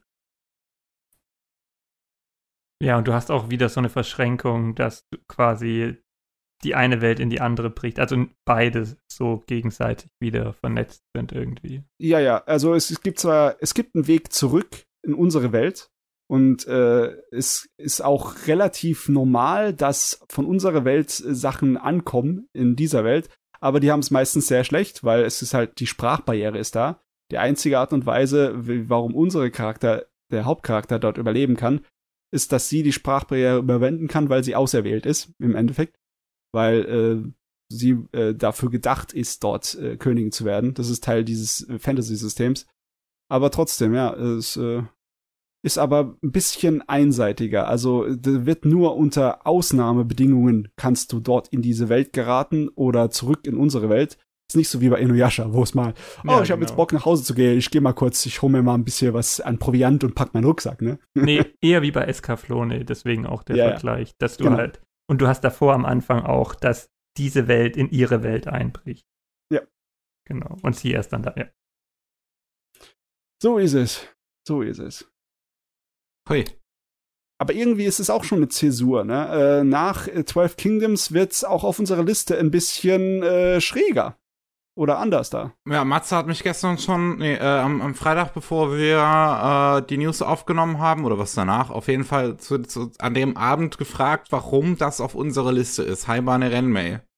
Und ja. die Antwort ist, ich hab's halt in einer so einer Isekai-Liste gefunden ich verstehe, und es halt selbst nicht ist. gesehen.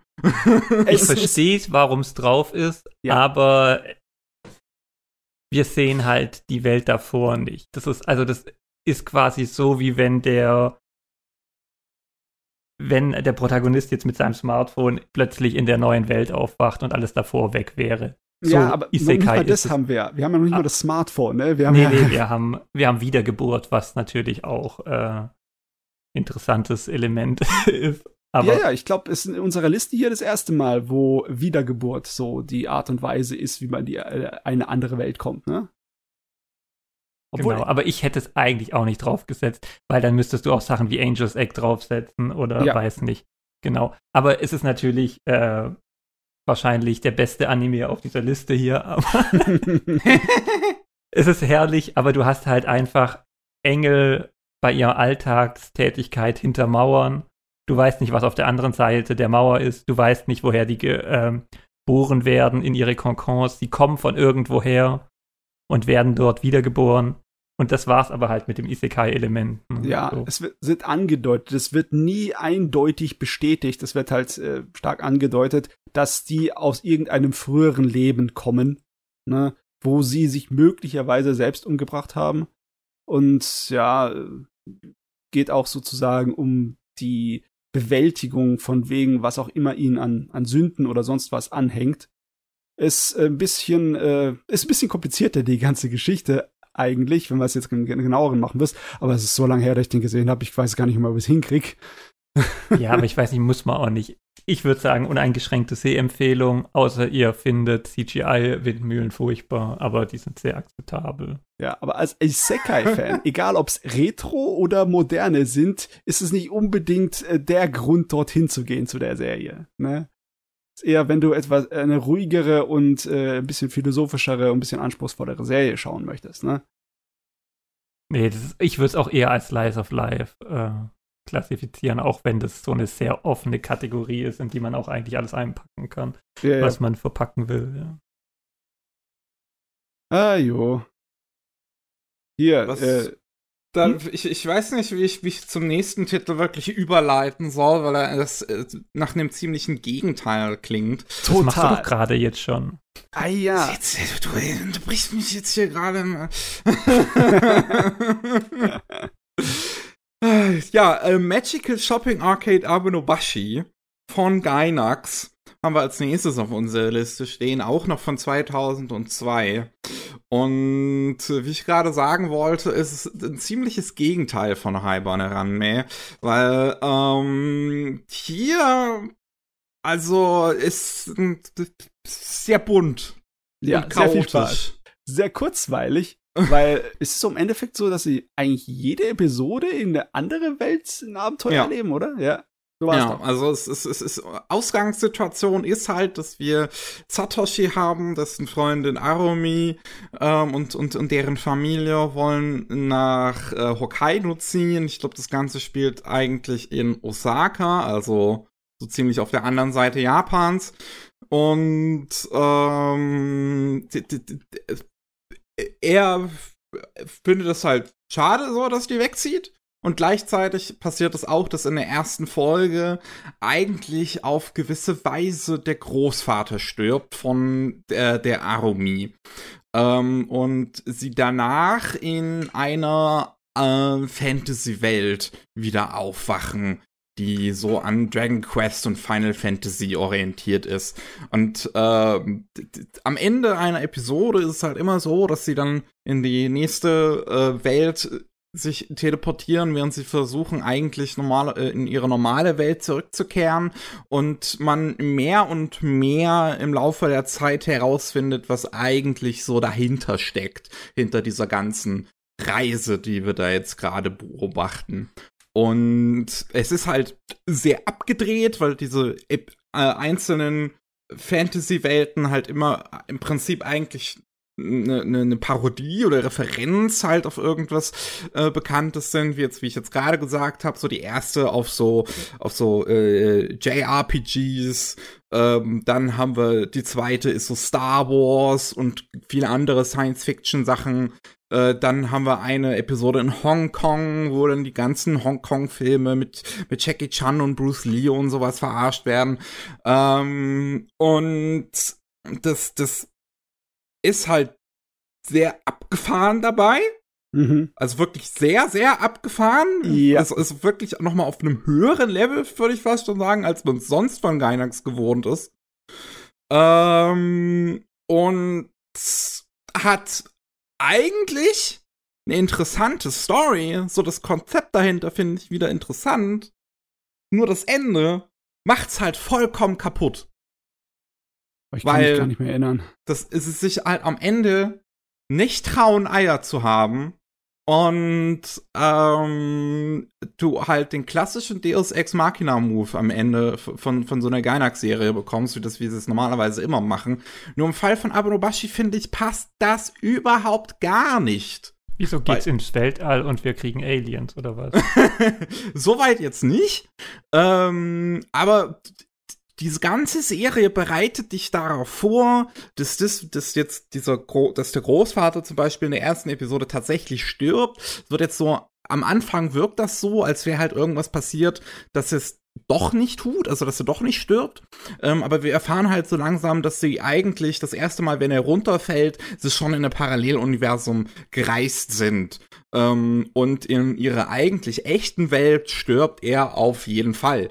Und das will unser Protagonist halt nicht, ähm, der, der Satoshi. Und der hält das auch erstmal geheim vor Arumi, als er das dann erfährt von jemand anderem, von äh, Yutis, wie er sich selbst nennt, der mit durch diese ganzen Welten reist und so ein bisschen als so Beobachter-Sensei-Figur von Satoshi und Arumi dient, so, den so ein bisschen auf ihrer Reise hilft und von, von dem wir dann halt später auch noch erfahr erfahren, dass es halt so ein, so ein großer Onmyoji aus, aus, ein, aus der äh, Heian-Ära ist, ähm, der äh, halt irgendwie ganz, also im Prinzip ein super toller Zauberer äh, ist.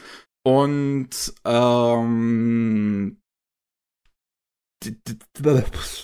dieses, dieses äh, Shopping Arcade Abenobashi mit aufgebaut hat und äh, auch durch die Zeit gereist ist des Öfteren und da sind so Liebesdramen in seinem Leben entstanden, was alles eigentlich so ganz interessant ist und äh, dass der hat das halt Satoshi erzählt, so das mit dem Opa und daraufhin wird halt klar, dass diese ganzen Reisen in alternative Welten jetzt nur noch stattfinden, obwohl, äh, weil Satoshi das will. Weil sie ab so der Hälfte der Serie eigentlich wissen, wie sie zurückkommen würden in ihre Welt, aber Satoshi das verhindern möchte, weil er mehr Zeit mit Arumi verbringen möchte und nicht zurück möchte in eine echte Welt, in der Arumis Großvater tot ist. Mhm. Ja. Im Endeffekt und, ist das der Subtext relativ einfach, ne? Das ist Eskapismus, um vor den unschönen Sachen des echten ja. Lebens wegzurennen.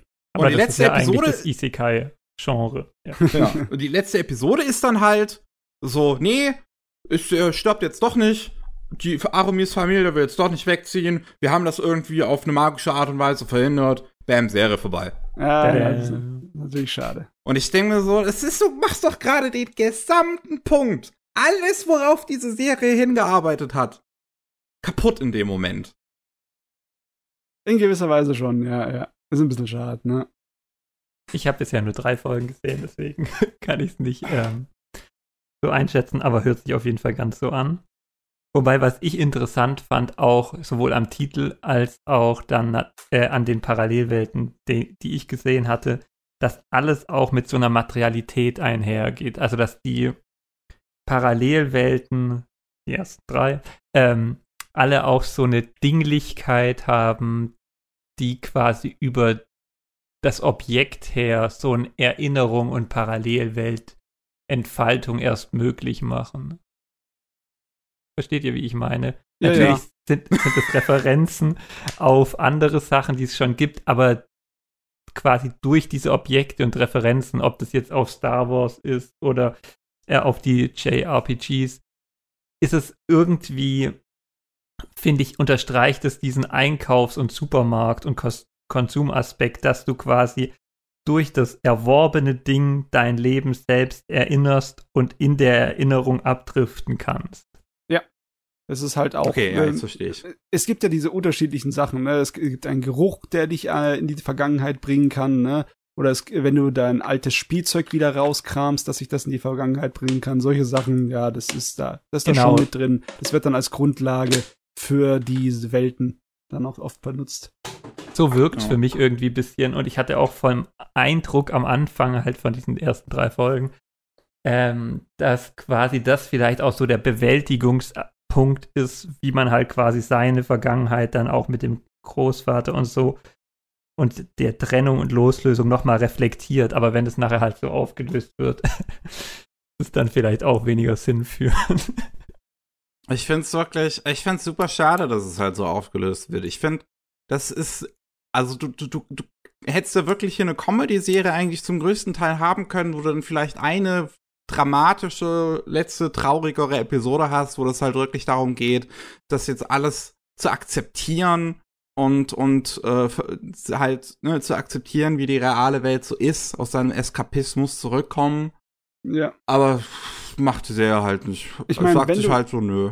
Wenn du am Ende der Serie so ein bis Peter Pan-Syndrom dann herausholen willst, im Sinne von wegen, er will einfach nicht erwachsen werden, ne, und er will in der Fantasy-Welt bleiben, dann solltest du nicht irgendwie äh, Happy-Go-Lucky-Ende, sondern solltest du ihm einfach in der Fantasy-Welt bleiben lassen, wo er sein Happy-Go-Lucky-Ende hat, auch wenn es nicht wahr ist. Das hätte die Serie so zeigen können, ne? Hm. Ja. ja, wobei ah, ja. bei solchen Sachen bin ich mir dann auch immer nicht sicher, wie ist die Kommunikation innerhalb dieses Projektteams gelaufen und hat da vielleicht irgendjemand noch gesagt, ey, wir haben da die und die Zielsetzung oder das und das und ihr müsst da nochmal nachbessern und das verändern oder so. Keine Ahnung. Keine Aber- Ahnung. Weil vom ja. Anfang her wirkt es auf jeden Fall nicht so. ja. Ja. Also letzten Endes, ich bin ein bisschen enttäuscht von der Serie. Ich muss auch sagen, es ist halt nicht immer ganz mein Humor. Es ist mir teilweise einfach zu slapstick. Ja, es ist Ähm. schon ein bisschen arg. Aber ich mag ja so Sachen wie äh, Panty and Stocking, ne? Aber äh, Aburubashi ist schon ein bisschen Ja. hyperaktiv. Also, aber ist schon hart. Ich sehe hier einige Vergleiche im Internet zur Excel-Saga. Ja, das passt gut, ist auch so hyperaktiv. Ähm, das, es, es, es hat halt auch in dem Aspekt so, se selbst wenn ich jetzt das Ende ignorieren würde, finde ich den Rest der Serie jetzt auch nicht so ganz meins. Ja. Die deutsche Synchro ist ganz gut von der Serie. Ich habe es auf Deutsch geguckt und ich fand, die Sprecher waren alle äh, gut besetzt und haben sich echt Mühe gegeben. Hajo. Jetzt, jetzt, ich glaube irgendwie, wir verlassen so ganz langsam den Retro-Bereich, ne? Weil die Animes, die jetzt kommen, die wirken schon etwas moderner. Obwohl nicht unbedingt Meinst was du? super Gutes ist. Ja. Also den nächsten, den wir jetzt hier auf unsere Liste haben, da hast du ein Kreuz hingesetzt und das ist Girls Bravo und davon kenne ich nur so ein nur, nur ein Schlamm-Match. Ja, ja. Girls Bravo ist einfach nur eine edgy Serie. Ähm, und hat eigentlich nicht wirklich was groß mit einer Fantasy-Welt zu tun. Es ist nur, ähm, die Geschichte ist, dass ein Hauptcharakter ähm, eine Allergie gegen Mädels hat. Ne? ja, Okay. weil er halt als äh, junger Mann von ein paar Mädels äh, gemobbt wurde in der Schule. Das macht keinen Sinn. Macht überhaupt keinen Sinn. Auf jeden Fall, wenn, wenn, wenn er von Mädel angefasst wird, dann kriegt er gleich einen Ausschlag. Ähm, und er wird dann halt in eine Welt versetzt, die ähm, nur randvoll ist mit lauter Mädels, ne? Das ist äh, so logischerweise, um sein Problem zu beherrschen, so äh, zu überwältigen. So eine Fantasie ist das, ne? Aber es ist im Endeffekt auch so eine Art von kleiner äh, der Quälerei für den Hauptcharakter, ein, ein, äh, eine Aufgabe, ne, die er überwinden muss, ein, ein Horrorszenario, aber für den Zuschauer ist es einfach nur eine, Haut, eine Menge hübschen Mädels, ne, und es ist halt so eine Harem-Edgy-Komödie. Es ist nichts Besonderes, aber ähm, im Endeffekt, wenn du diese Fantasie hast, dass irgendwas vom Himmel fällt, wie eine magische Freundin, ne, dann hast du hier im Endeffekt dasselbe, nur dass du halt in äh, das magische Schlaraffenland von hübschen Mädels gebracht wirst, das aber halt als Gag die, die größte Aufgabe seines Lebens ist, dass er nicht irgendwie erstickt an seiner äh, Allergie. Naja, aber egal, so wichtig ist es nicht. Ähm, hier, Familia of Zero, der nächste, der auf der Liste ist, der ist äh, ein bisschen bekannter und beliebter, weil es halt einer von diesen äh, erfolgreicheren, moderneren Light Novels ist, ne? Und der Anime ging auch, glaube ich, drei äh, Staffeln Also oder mal kurz länger noch. gucken. Wir haben auf eins, zwei, drei, vier, Oh Gott, ja, ging eine Weile. vier. Wir haben vier Staffeln. Ja. Auf jeden Fall, er war relativ erfolgreich und er hatte schon so Elemente von dem, was in der Zeit halt äh, beliebt war. Man sieht definitiv, dass Harry Potter ein Ding war, ein totales, weil äh, der, Hauptcharakter landet in der Fantasy-Welt, wo es gleich hier in so einer Magierakademie landet, ne, so, wo die Charaktere schon so aussehen von ihrem ähm, Aufgemache, wie Harry Potter-Leute mit ihrem äh, Zauberstab und allem möglichen. Und äh, er wird beschworen hier von einer Magierin, die eigentlich als die absolute Null gilt, weil ihr nichts gelingt. Aber es gelingt ihr halt, äh, jemanden aus äh, unserer Welt zu beschweren, als sozusagen ihren Ritter, der dann auch ähm, Superfähigkeiten bekommt. Aber es ist im Endeffekt auch nur ein Harem-Edgy-Anime. Ne? Also das ist im Okay. Hauptteil ist es einfach nur, er kommt dahin und äh, das Mädel, mit dem er anbandelt, und andere Mädels, die ihn eigentlich auch ganz toll finden. Ähm, es geht nicht unbedingt darum, dass er der große Kämpfer ist. Er ist zwar kompetent, aber er ist auch nicht so ein großer Isekai-Held. Und er sucht auch nicht nach einem Weg zurück oder sonst irgendwas. Es ist einfach eigentlich nur eine edgy Komödie mit Isekai-Gewand. Mehr ist das nicht. Cool. Also sind für die Diskussion eigentlich nicht wichtig, die Dinge. Äh, ist, glaube ich, auch, ist zumindest eine der Serien auf der Art, wo Rie Kugemiya eine ihrer ersten Rollen dieser Art hat, von Ja, der ja. kleinen Zundere. Ja, sehr, sehr bekannt. Also äh, Shakugan no Shana und, und äh, Zero, Ja, ne? Die Das kamen war relativ zeitgleich. also Louise François oder wie auch immer sie heißt, ne? Die, die, die sind auf jeden Fall ihre große Sprung gewesen. von der Sprecherin da. Ja. Als nächstes haben wir auf unserer Liste Brave Story, ein Film von Gonzo, den ich zweimal gesehen habe in meinem Leben. Zweimal? Okay. Und mich trotzdem nicht dran erinnern kann. Warum hast du da zweimal geguckt? Ach ja, damit du dich daran erinnern konntest. Ich glaube, der lief relativ häufig auf Super RTL. Ah, okay. Ähm, ich, ich, also, ich weiß, dass es halt um einen Jungen geht, der äh, von zu Hause wegläuft und dann durch eine Tür geht, wo er in einer Fantasy-Welt landet und auf Reisen geht.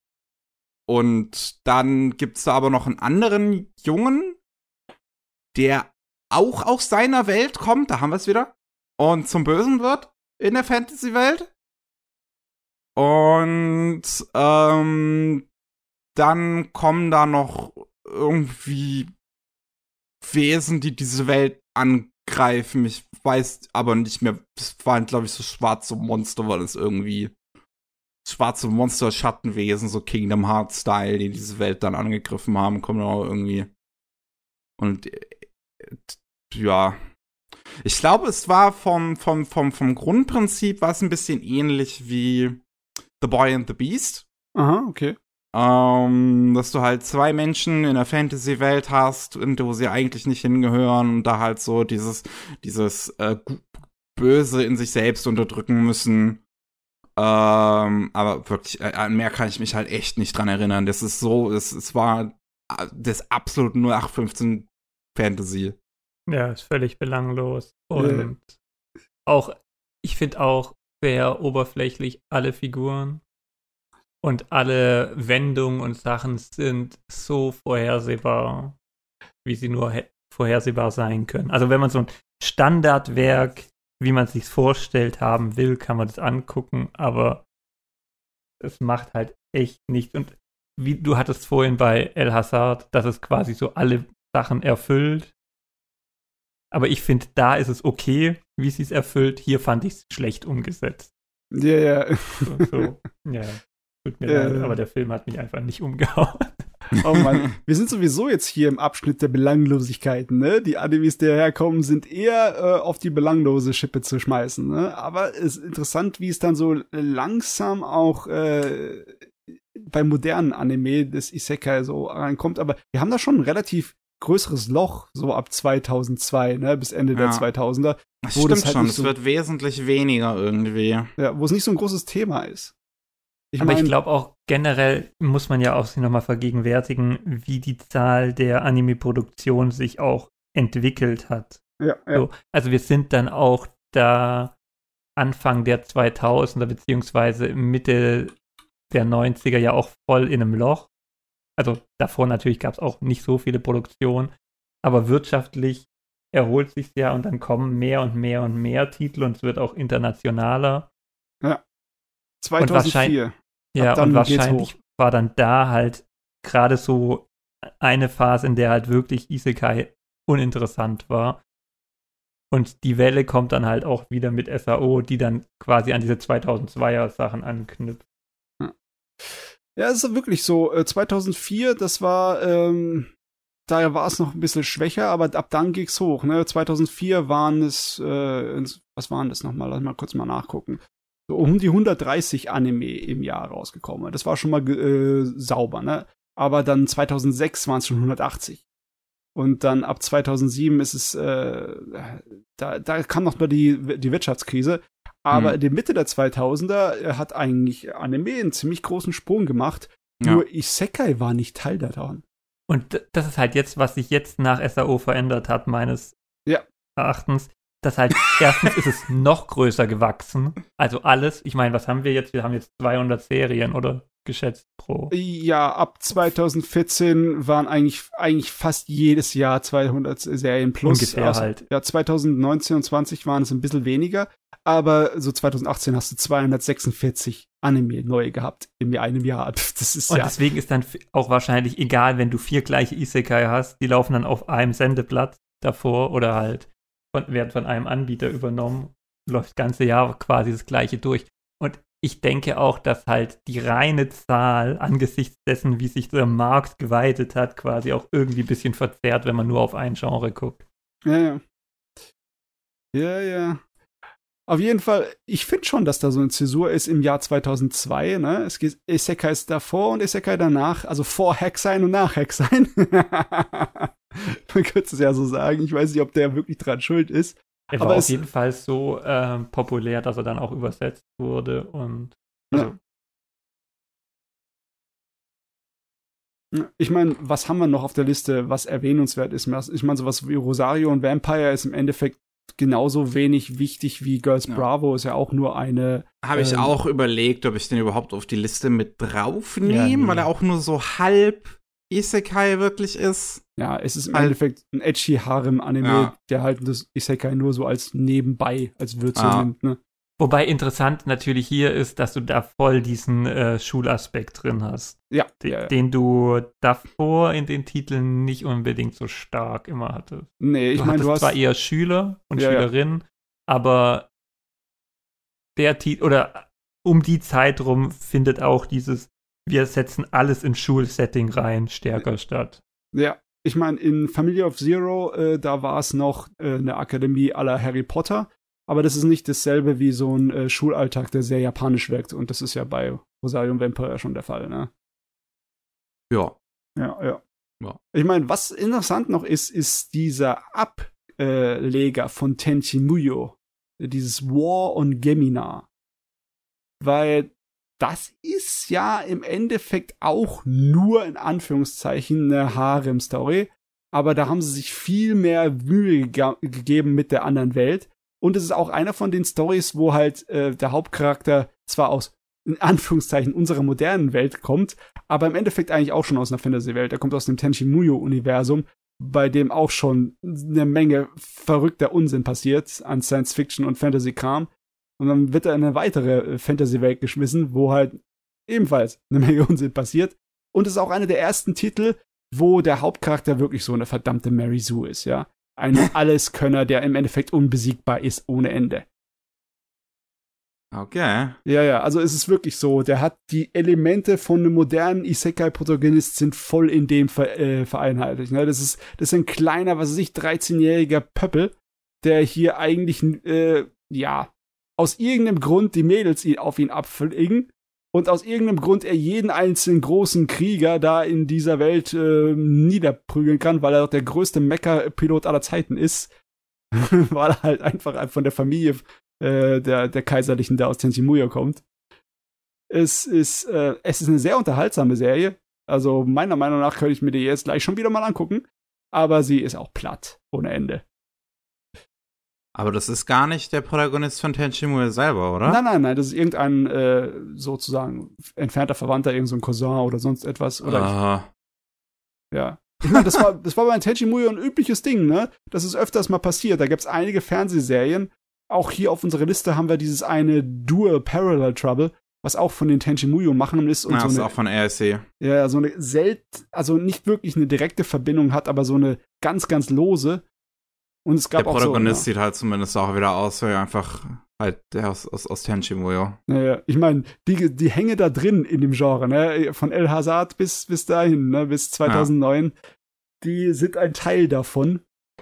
Und das ist auch interessant, dass sie da auch die, die ersten Aspekte mit drin haben, die dann heute so, so groß waren mit den halt mit dem mit der Sorte von Harem, wo es halt nicht wirklich darum geht, dass es einfach nur eine Dreiecksbeziehung ist, wo dann ein Mädel gewinnt, was halt klassischer ist und älter wäre, sondern einfach nur, dass alle Mädels auf ihn stehen und von Anfang bis Ende nur auf ihn stehen. Oh, also diese wirkliche Fantasie, diese Erfüllung und halt auch die Machtfantasie, dass er halt im Endeffekt unertastbar stark ist. Ne? Das ist hier, da fängt das schon an, 2009, mit dem Unsinn. hm. Ich habe nur einen letzten, der dann in 2011 rausgekommen ist, den habe ich heute früh fertig gesehen. Und äh, Girls Time Paradox ist ein Anime, der auf Pachinko-Maschinen basiert. Aha. Weil, of course.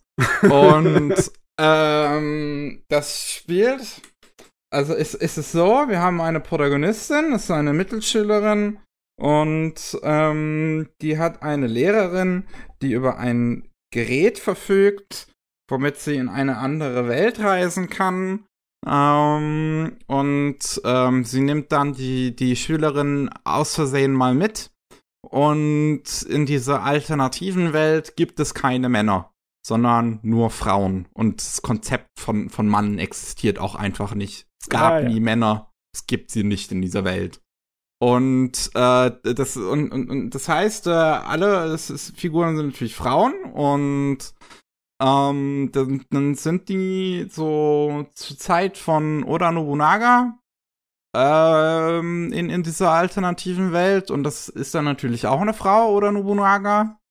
Und wir begleiten, wie diese Mittelschülerin jetzt, äh, deren Spitzname äh, Hideyoshi ist, was äh, dann derjenige ist, der die Vereinigung von Japan zu Ende geführt hat nach Nobunaga. Und ähm, die, die ist dann mit Nobunaga halt dabei, Japan zu vereinen gegen andere Frauengeneräle. Oh Mann, jetzt, jetzt wird er stark, ne? Dieser, dieser Fan-Fiction-Aspekt von zum Self-Insert, ne? In eine Fantasy-artige Historiefiktion, ne? Das ist, das ist ja echt heftig. Ja, äh, die Ja, ja. Serie ist okay. Ja. Die ist, also, es kann witzig sein. Es ist halt auch wieder sehr slapstick. Es ist sehr situationsabhängige Comedy, weil halt äh, gerade so dieser Vergleich zwischen äh, Hi- Hideyoshi ist so, so, dass sie halt aus unserer Welt kommt und halt weiß, was Männer sind und, und was Technologie ist und ihr Handy halt damit bringt und ähm, Ah, okay. dass das schon halt so witzig sein kann. Ähm, aber die Figuren sind halt alle sehr, sehr, sehr eindimensional. Ähm, der Fanservice in der Serie hat mich jetzt ehrlich gesagt nicht gestört, komischerweise weil okay. es nie so krass in your face ist, sondern es ist halt einfach, es sind halt Frauen, einige von denen haben größere Brüste, die wackeln halt manchmal während den Kämpfen und selbst so bei Nacktszenen, wenn die dann irgendwie duschen, äh, beziehungsweise baden, was irgendwie zweimal passiert, wo, wo du die dann voll entblößt siehst, ist es auch echt gesagt nicht störend, weil die Kamera halt nicht so aggressiv damit ist, sondern Mhm, die nicht so da halt einfach, ja, so ein, ja, die baden da halt einfach. So. Und, ähm, aber insgesamt fällt's halt einfach dadurch sehr flach, dass, dass die Figuren alle sehr uninteressant sind. Aber wie, ist, wie gesagt, so manchmal ein bisschen witzig und halt dadurch, dass alles Frauen sind, ist natürlich komplett Girls Love und Yuri ja. ähm, was halt schon auch schon auch hin und wieder mal ein bisschen witzig ist, auch in der Serie, aber ich hätte mir gewünscht, dass die Serie so mehr self-aware ist und halt einfach bewusster darüber ist, wie völlig bescheuert dieses gesamte Konzept von der Serie ist. Dass es halt eine fucking Serie ist, die auf Pachinko-Maschinen basiert ähm, gerade gegen so so gerade gegen Ende der Serie wird wird die Serie dann auch noch irgendwie ernster und versucht eine tatsächliche Story zu erzählen und das das bin ich so halt so in dem Moment so Bro denkst du das interessiert mich hier gerade ich bin hergekommen, um die Mädels zu sehen, nicht um die Story. also ja insgesamt es ist nett Ja. Also, was ich lustig finde, ist, dass du hier schon so die Elemente von wegen hast, dass sie Technologie mitbringt aus ihrer Welt, wie das Handy, ne? hm. Weil in modernen Isekais ist es ja ein sehr starkes Element, dass diese Fantasie von wegen, wir sind doch so überlegen, unsere moderne Welt, mit reinkommt in diese Fantasy-Welt. Ne? Da hast du immer Charaktere, die entweder Technologie haben oder Wissen haben, dergleichen. Zum Beispiel, die meisten werden halt so unglaublich stark in diesen äh, Fantasy-Welten, weil sie Rollenspielmechaniken so voll durchschauen können und dann halt Hm. das äh, System total ähm, so minmaxen können und dann Ja. hier der Allerstärkste werden überhaupt. Ne? Und Aber ich glaube, dass dieser Aspekt halt, natürlich ist es auch zeithistorisch und so, aber da ist ja auch der, die eigentliche Begründung, warum das überhaupt Isekai-Titel sein müssen. Also, Mhm. warum muss funktioniert diese Geschichte jetzt besser, dass jemand aus einer Parallelwelt kommt. Es ist, okay, man nimmt das Publikum an der Hand und reißt es quasi auch bildlich mit in die andere Welt und mhm. du ersparst den Schritt, dass du dich in eine Figur imaginieren musst, aber gleichzeitig wird halt auch deine ganze Realitätskontexte äh, so weit mit eingebracht, ob das Smartphones sind, ob das, was weiß ich, dein naturwissenschaftliches Wissen ist, was du mittlerweile hast im Vergleich zu vor 500 Jahren oder was auch immer, äh, dass du dadurch quasi in Anführungszeichen die überlegene Person bist. Wobei, das ist halt, finde ich, so voll der SAO-Dingsbums oder halt vielleicht auch jetzt tatsächlich schon früher gegeben, dass wir so die eigentlich unscheinbaren Menschen unserer Zeit oder Personen erleben dann im fiktiven Kontext durch ihr modernes Wissen quasi mehr und können mehr und sind nicht mehr unscheinbar. Ja. Aber ich finde halt eigentlich genau das Gegenteil interessant, weil wenn du halt überlegst, wie verwöhnt und verzogen wir sind und dass wir eigentlich alle in einem Mittelalter-Setting nicht überleben könnten ja. und wahrscheinlich schlimmer anstellen würden wie die Hauptfigur in Garcy Swings. So, ja, ja irgendwie ist der, der Fantasy- und Wohlfühlaspekt so breit getreten, dass ich halt irgendeine Abweichung davon spannend fände, aber ich sehe die gerade nicht. Ja, ich meine, da gibt es so viele Sachen, die man da ausschlachten können, die sehr spannend ist. Allein der Kulturenclash, ne? Dass äh, du die Gepflogenheiten in diesen anderen Welten überhaupt nicht wirklich kennst, aber da wird selten mit groß gespielt. Aber dieses äh, Element von der die eigene Überle Überlegenheit der Kultur oder der, der Moderne sozusagen ein bisschen so zu frönen, das kennt man ja auch aus anderen ähm, Unterhaltungsmedien, wie zum Beispiel diesen diese, dieses äh, Filmgenre von dem Urzeitmenschen, der irgendwie in unsere Welt gerät, ne? Und sich dann, äh, wo sich dann Spaß mit draus gemacht wird. Das ist irgendwie so Teil dann äh, von so Horrorfilmen oder sonst irgendwas war. Äh, kann man es Horrorfilme nennen? Ich schon so. Das war in den 50ern, 60ern ein größeres Ding. Und äh, auch in den 80ern und 90ern wurden ein paar Sachen da in der Richtung gemacht. Ich finde, das hat irgendwie Ähnlichkeiten damit, ne? Aber das ist alles so, finde ich, so eine starke Selbstbeweihräucherung. Ja, ja, ist es.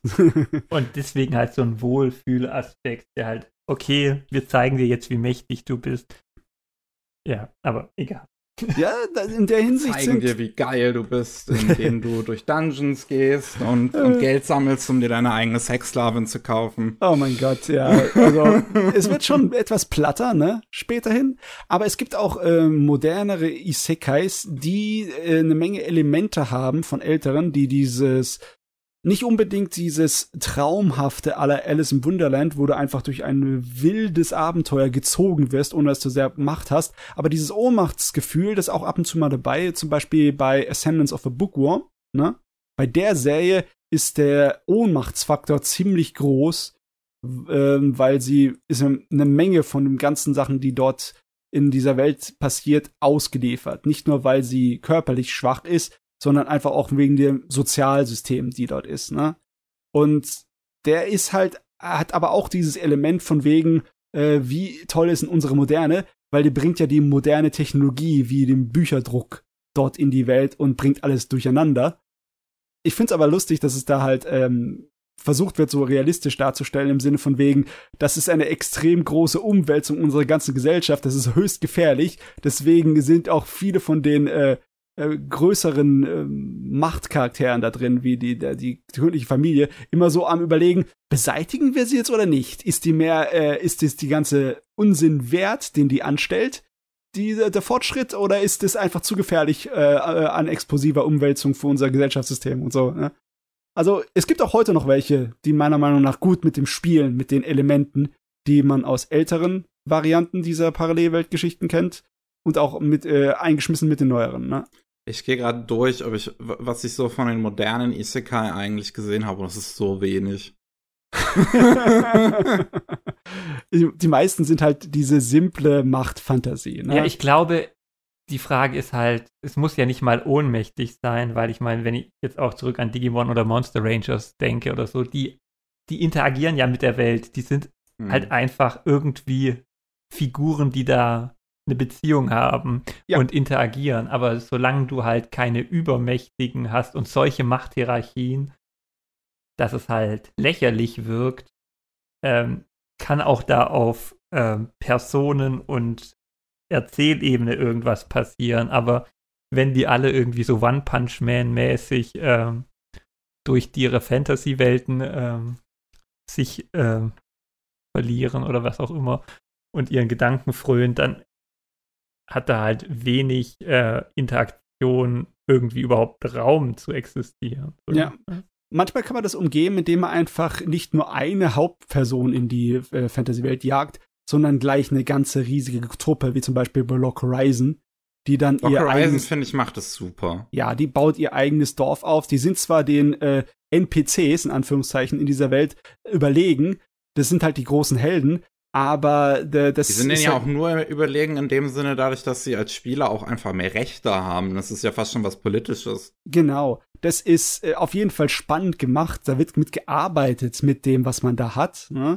Zumindest in den Konzepten. Das ist ja leider Gottes so, dass der das nie wirklich groß zu Ende geführt hat. Aber äh, die Ideen da drin sind fantastisch in Lock Horizon. Da kann man sich sowas von, von lustigen Szenarien hinspinnen, die da passieren können. Hm. Das ist schon spannender gemacht. Ne? Ich finde auch, was es richtig gut macht, ist Grimgar, weil du halt so eine Truppe wirklich so am Rande im Prinzip von dieser Isekai-Gesellschaft hast.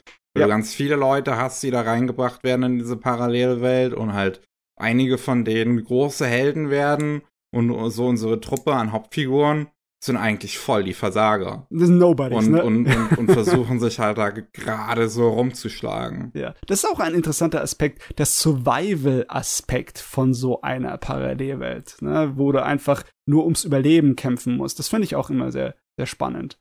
Klar, den hast du bei den alten öfters drin, aber meistens ist es entweder so ein Deus Ex Machina oder Plot Armor, die dafür sorgt, dass du überlebst, oder Glück Mhm. oder Zufall, ne? Ähm, da fehlt manchmal so ein bisschen die Spannung. Ich, ich weiß nicht mehr. Ich, also es ist ewig her, dass ich alles im Wunderland zum ersten Mal gesehen habe, aber ich glaube nicht, dass ich äh, mich um ihr Leben gefürchtet habe so sehr. Selbst wenn die Königin daherkommt und sagt, ab mit ihrem Kopf. habe ich, glaube ich, als Kind nicht gedacht, oh mein Gott, jetzt ist er bald putt. Aber das ist ja Hm. auch eine andere Zielgruppe. So. Ja, ja, ja, ja. Aber warte mal, da war doch irgendwas in meinem Kopf, äh, diese Vermischung von, ja, ja, genau, bei äh, Sword Art Online hat's eigentlich gar nicht schlecht gemacht in seiner ersten Abteilung, ne, ihr- die erste Geschichte, weil sie dieses Todesspiel mit reingebracht hat, das äh, nach dem Battle Royale Film aus Japan äh, bekannter wurde und auch öfters benutzt wurde in Manga und Anime, ne? Meinst du die du- zweite Staffel? Nein, nein, das war die erste Staffel. In der ersten Staffel ist so, dass, dass sie äh, Er eingesperrt sind in der Welt Arc. und wenn sie sterben, dann ähm, äh, sterben sie auch im wirklichen Leben. War das nicht in der zweiten Staffel? Nein, nein, das war in der ersten. Die zweite war die Schreckliche Damn, mit was seiner denkst Schwester. du gerade? An Gun Gale Online. Ja, aber äh, äh, äh, äh, Matze meint den allerersten Arc, dass du, dass dieses diese 10.000 Leute, die Ah, ja, in ja, ein ja, Spiel ja, okay, geworfen okay, werden, ich ja auch schon im ja, ja. Prinzip ein Large-Scale Battle Royale ist. Also die, äh, von der Aufmachung her hat eigentlich Sword Art Online nicht schlecht gemacht. Der Ja, größte aber dadurch, Fehler dass von der ja so ein Testspieler war. Ähm, ja, der Hauptcharakter ist das größte Fehler von Sword Art Online. Ne?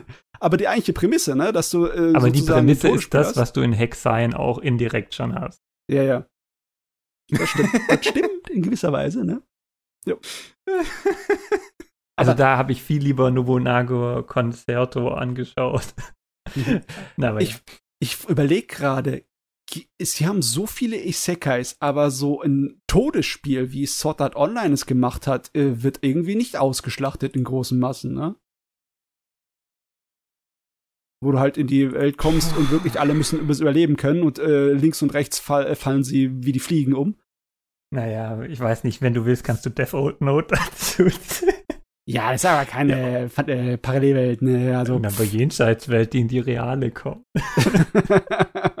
nee, aber ich glaube, dass, dass es dann eher sowas, äh, oder Code Geass ist ja auch in der, da hast du die, da fehlt dann halt der Isekai-Schritt, aber Ja, ja. du hast trotzdem genau diese Mechanismen und Wunscherfüllungssachen. Weil ich, Ich glaube, es- das Problem ist, wenn du sowas machst, musst du ja irgendwie dann quasi begründen, warum die Figuren, die dann in der fiktiven Welt sind, da auch sterben können. Ja. Und du brauchst einen Haufen Figuren.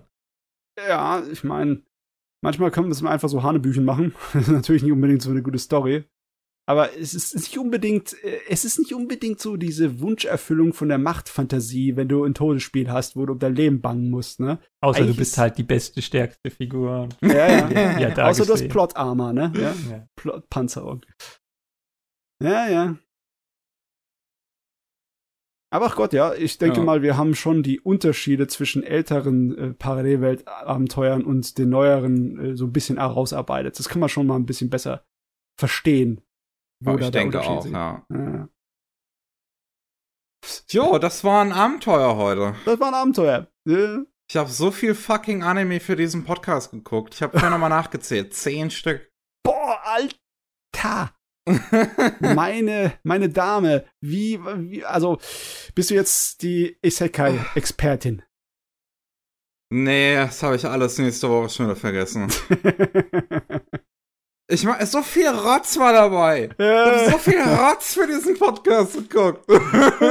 Miki, dann empfehle jetzt einfach zwei Titel davon, äh, insgesamt, die du am empfehlsten wertesten findest, damit die Leute nicht diesen ähm, Sachen angucken müssen, durch die du dich gequält hast. Also die besten Sachen von denen, die ich geguckt habe, fand ich halt A, Now and Then, Here and There. ja, das ist klar. Und B. Wird schon schwieriger. Wird schon schwieriger. ich meine, das ist schon ein Ausnahmetitel, Now, now and then, here and there, ne? Äh, Und B. Ähm.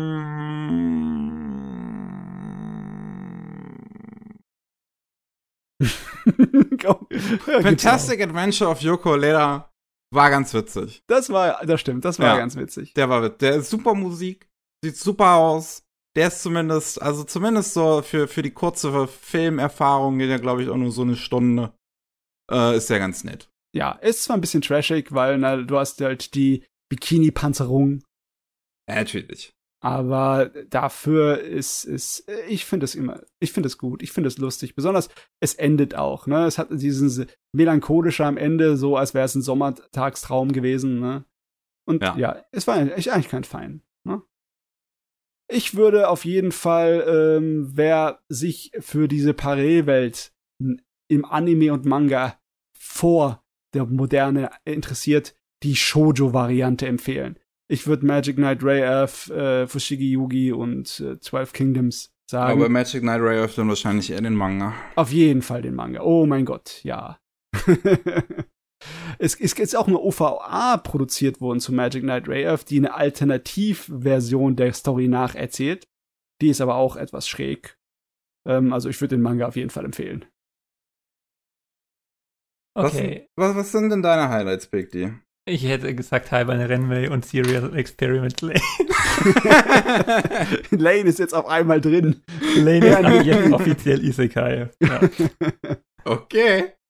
Nee, aber sonst auch so nostalgiemäßig, so Digimon und Pokémon, äh Quatsch, ähm, Monster Ranger und Digimon sind auf jeden Fall irgendwie witzig und wenn man so ein Nostalgie 2000er Gefühl haben will oder so vor, kurz vor 2000er, sind die auch gar nicht schlecht. Ja. Auf jeden Fall ist anders. Es ist kein Harem, es ist keine Machtfantasie, es ist was anderes. Und die müssen halt auch was tun und Aber echt. interagieren mit der Welt. So, das Ja. ist. Ja, da, du hast halt einfach irgendwie mehr Punkte, die interessant sind, als diese ein, zwei großen Verkaufsaspekte. Hm. Und Okay. Niki, du Ja, guck ja. auch Halberne Renmei. Irgendwann mal.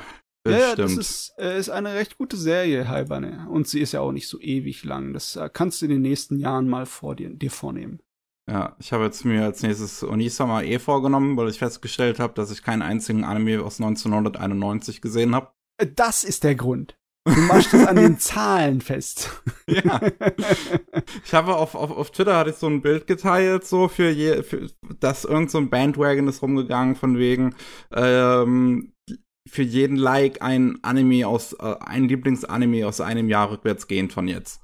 Und, und dann bin ich bei 1991 angekommen und habe festgestellt, ich habe nicht einen Anime aus 1991 gesehen. ich weiß auch gar nicht. Ich, äh, ich habe eine Menge Anime gesehen, die 1991 eine Episode rausgebracht haben, aber nicht dort angefangen haben. Ich weiß jetzt auch nicht, was 1991 war. Es war direkt nachdem die Immobilienblase geplatzt ist. Ich habe keine Ahnung, wie es da aussah in der Anime-Welt jetzt auswendig. Relativ wenig tatsächlich rausgekommen, 91 habe ich dann auch nachgeguckt. Oh, okay. Ja, okay, dann hast du ja nicht so eine große Auswahl, ist nicht so schwer. Ja. Matze, was ich dich noch fragen wollte, mhm. nachdem ich äh, das in der ersten Podcast-Folge, in der ich bei euch mal war, äh, uh. gefragt hatte. Hast du in mittlerweile Funewamu gesehen? Äh, äh, nochmal, sorry, ich hab's nicht verstanden. Funewamu. The Great äh, Passage. The Great Passage. Äh, ich glaube nicht. Nein, nein, nein. Oder? Das ist dann Oder deine doch? Hausaufgabe. Wenn ich mir die Bilder ansehe, dann habe ich da mal reingeguckt, aber ich habe es nicht zu Ende geguckt, das weiß ich. Ja, ja. Wie auch immer. Dann hast du ja jetzt auch eine Aufgabe. Ich habe ich hab Hausaufgaben. Ist das schön, ne? Ah, so, Leute. Ähm, ich würde sagen, wir machen mal Feierabend. Es ging ja jetzt auch schon wieder über zwei Stunden. Wir haben es geschafft. Wir haben über zahlreiche Anime gesprochen, die mittlerweile alle über zehn Jahre alt sind. Ja, Was mindestens. Gerade, ja, also, also wenn, wenn, ich über sowas wie Battlegirls Time Paradox nachdenke, was ich halt frühfähig geguckt habe, was halt im Prinzip nicht großartig anders aussieht als halt die meisten modernen Anime immer noch, dann fühlt sich das irgendwie falsch an zu sagen, dass das älter als zehn Jahre ist. äh, aber so vergeht die Zeit. Vielen Dank an euch da draußen fürs Zuhören. Vielen Dank, äh, Pikti, dass du dabei warst und uns hier unterstützt hast heute.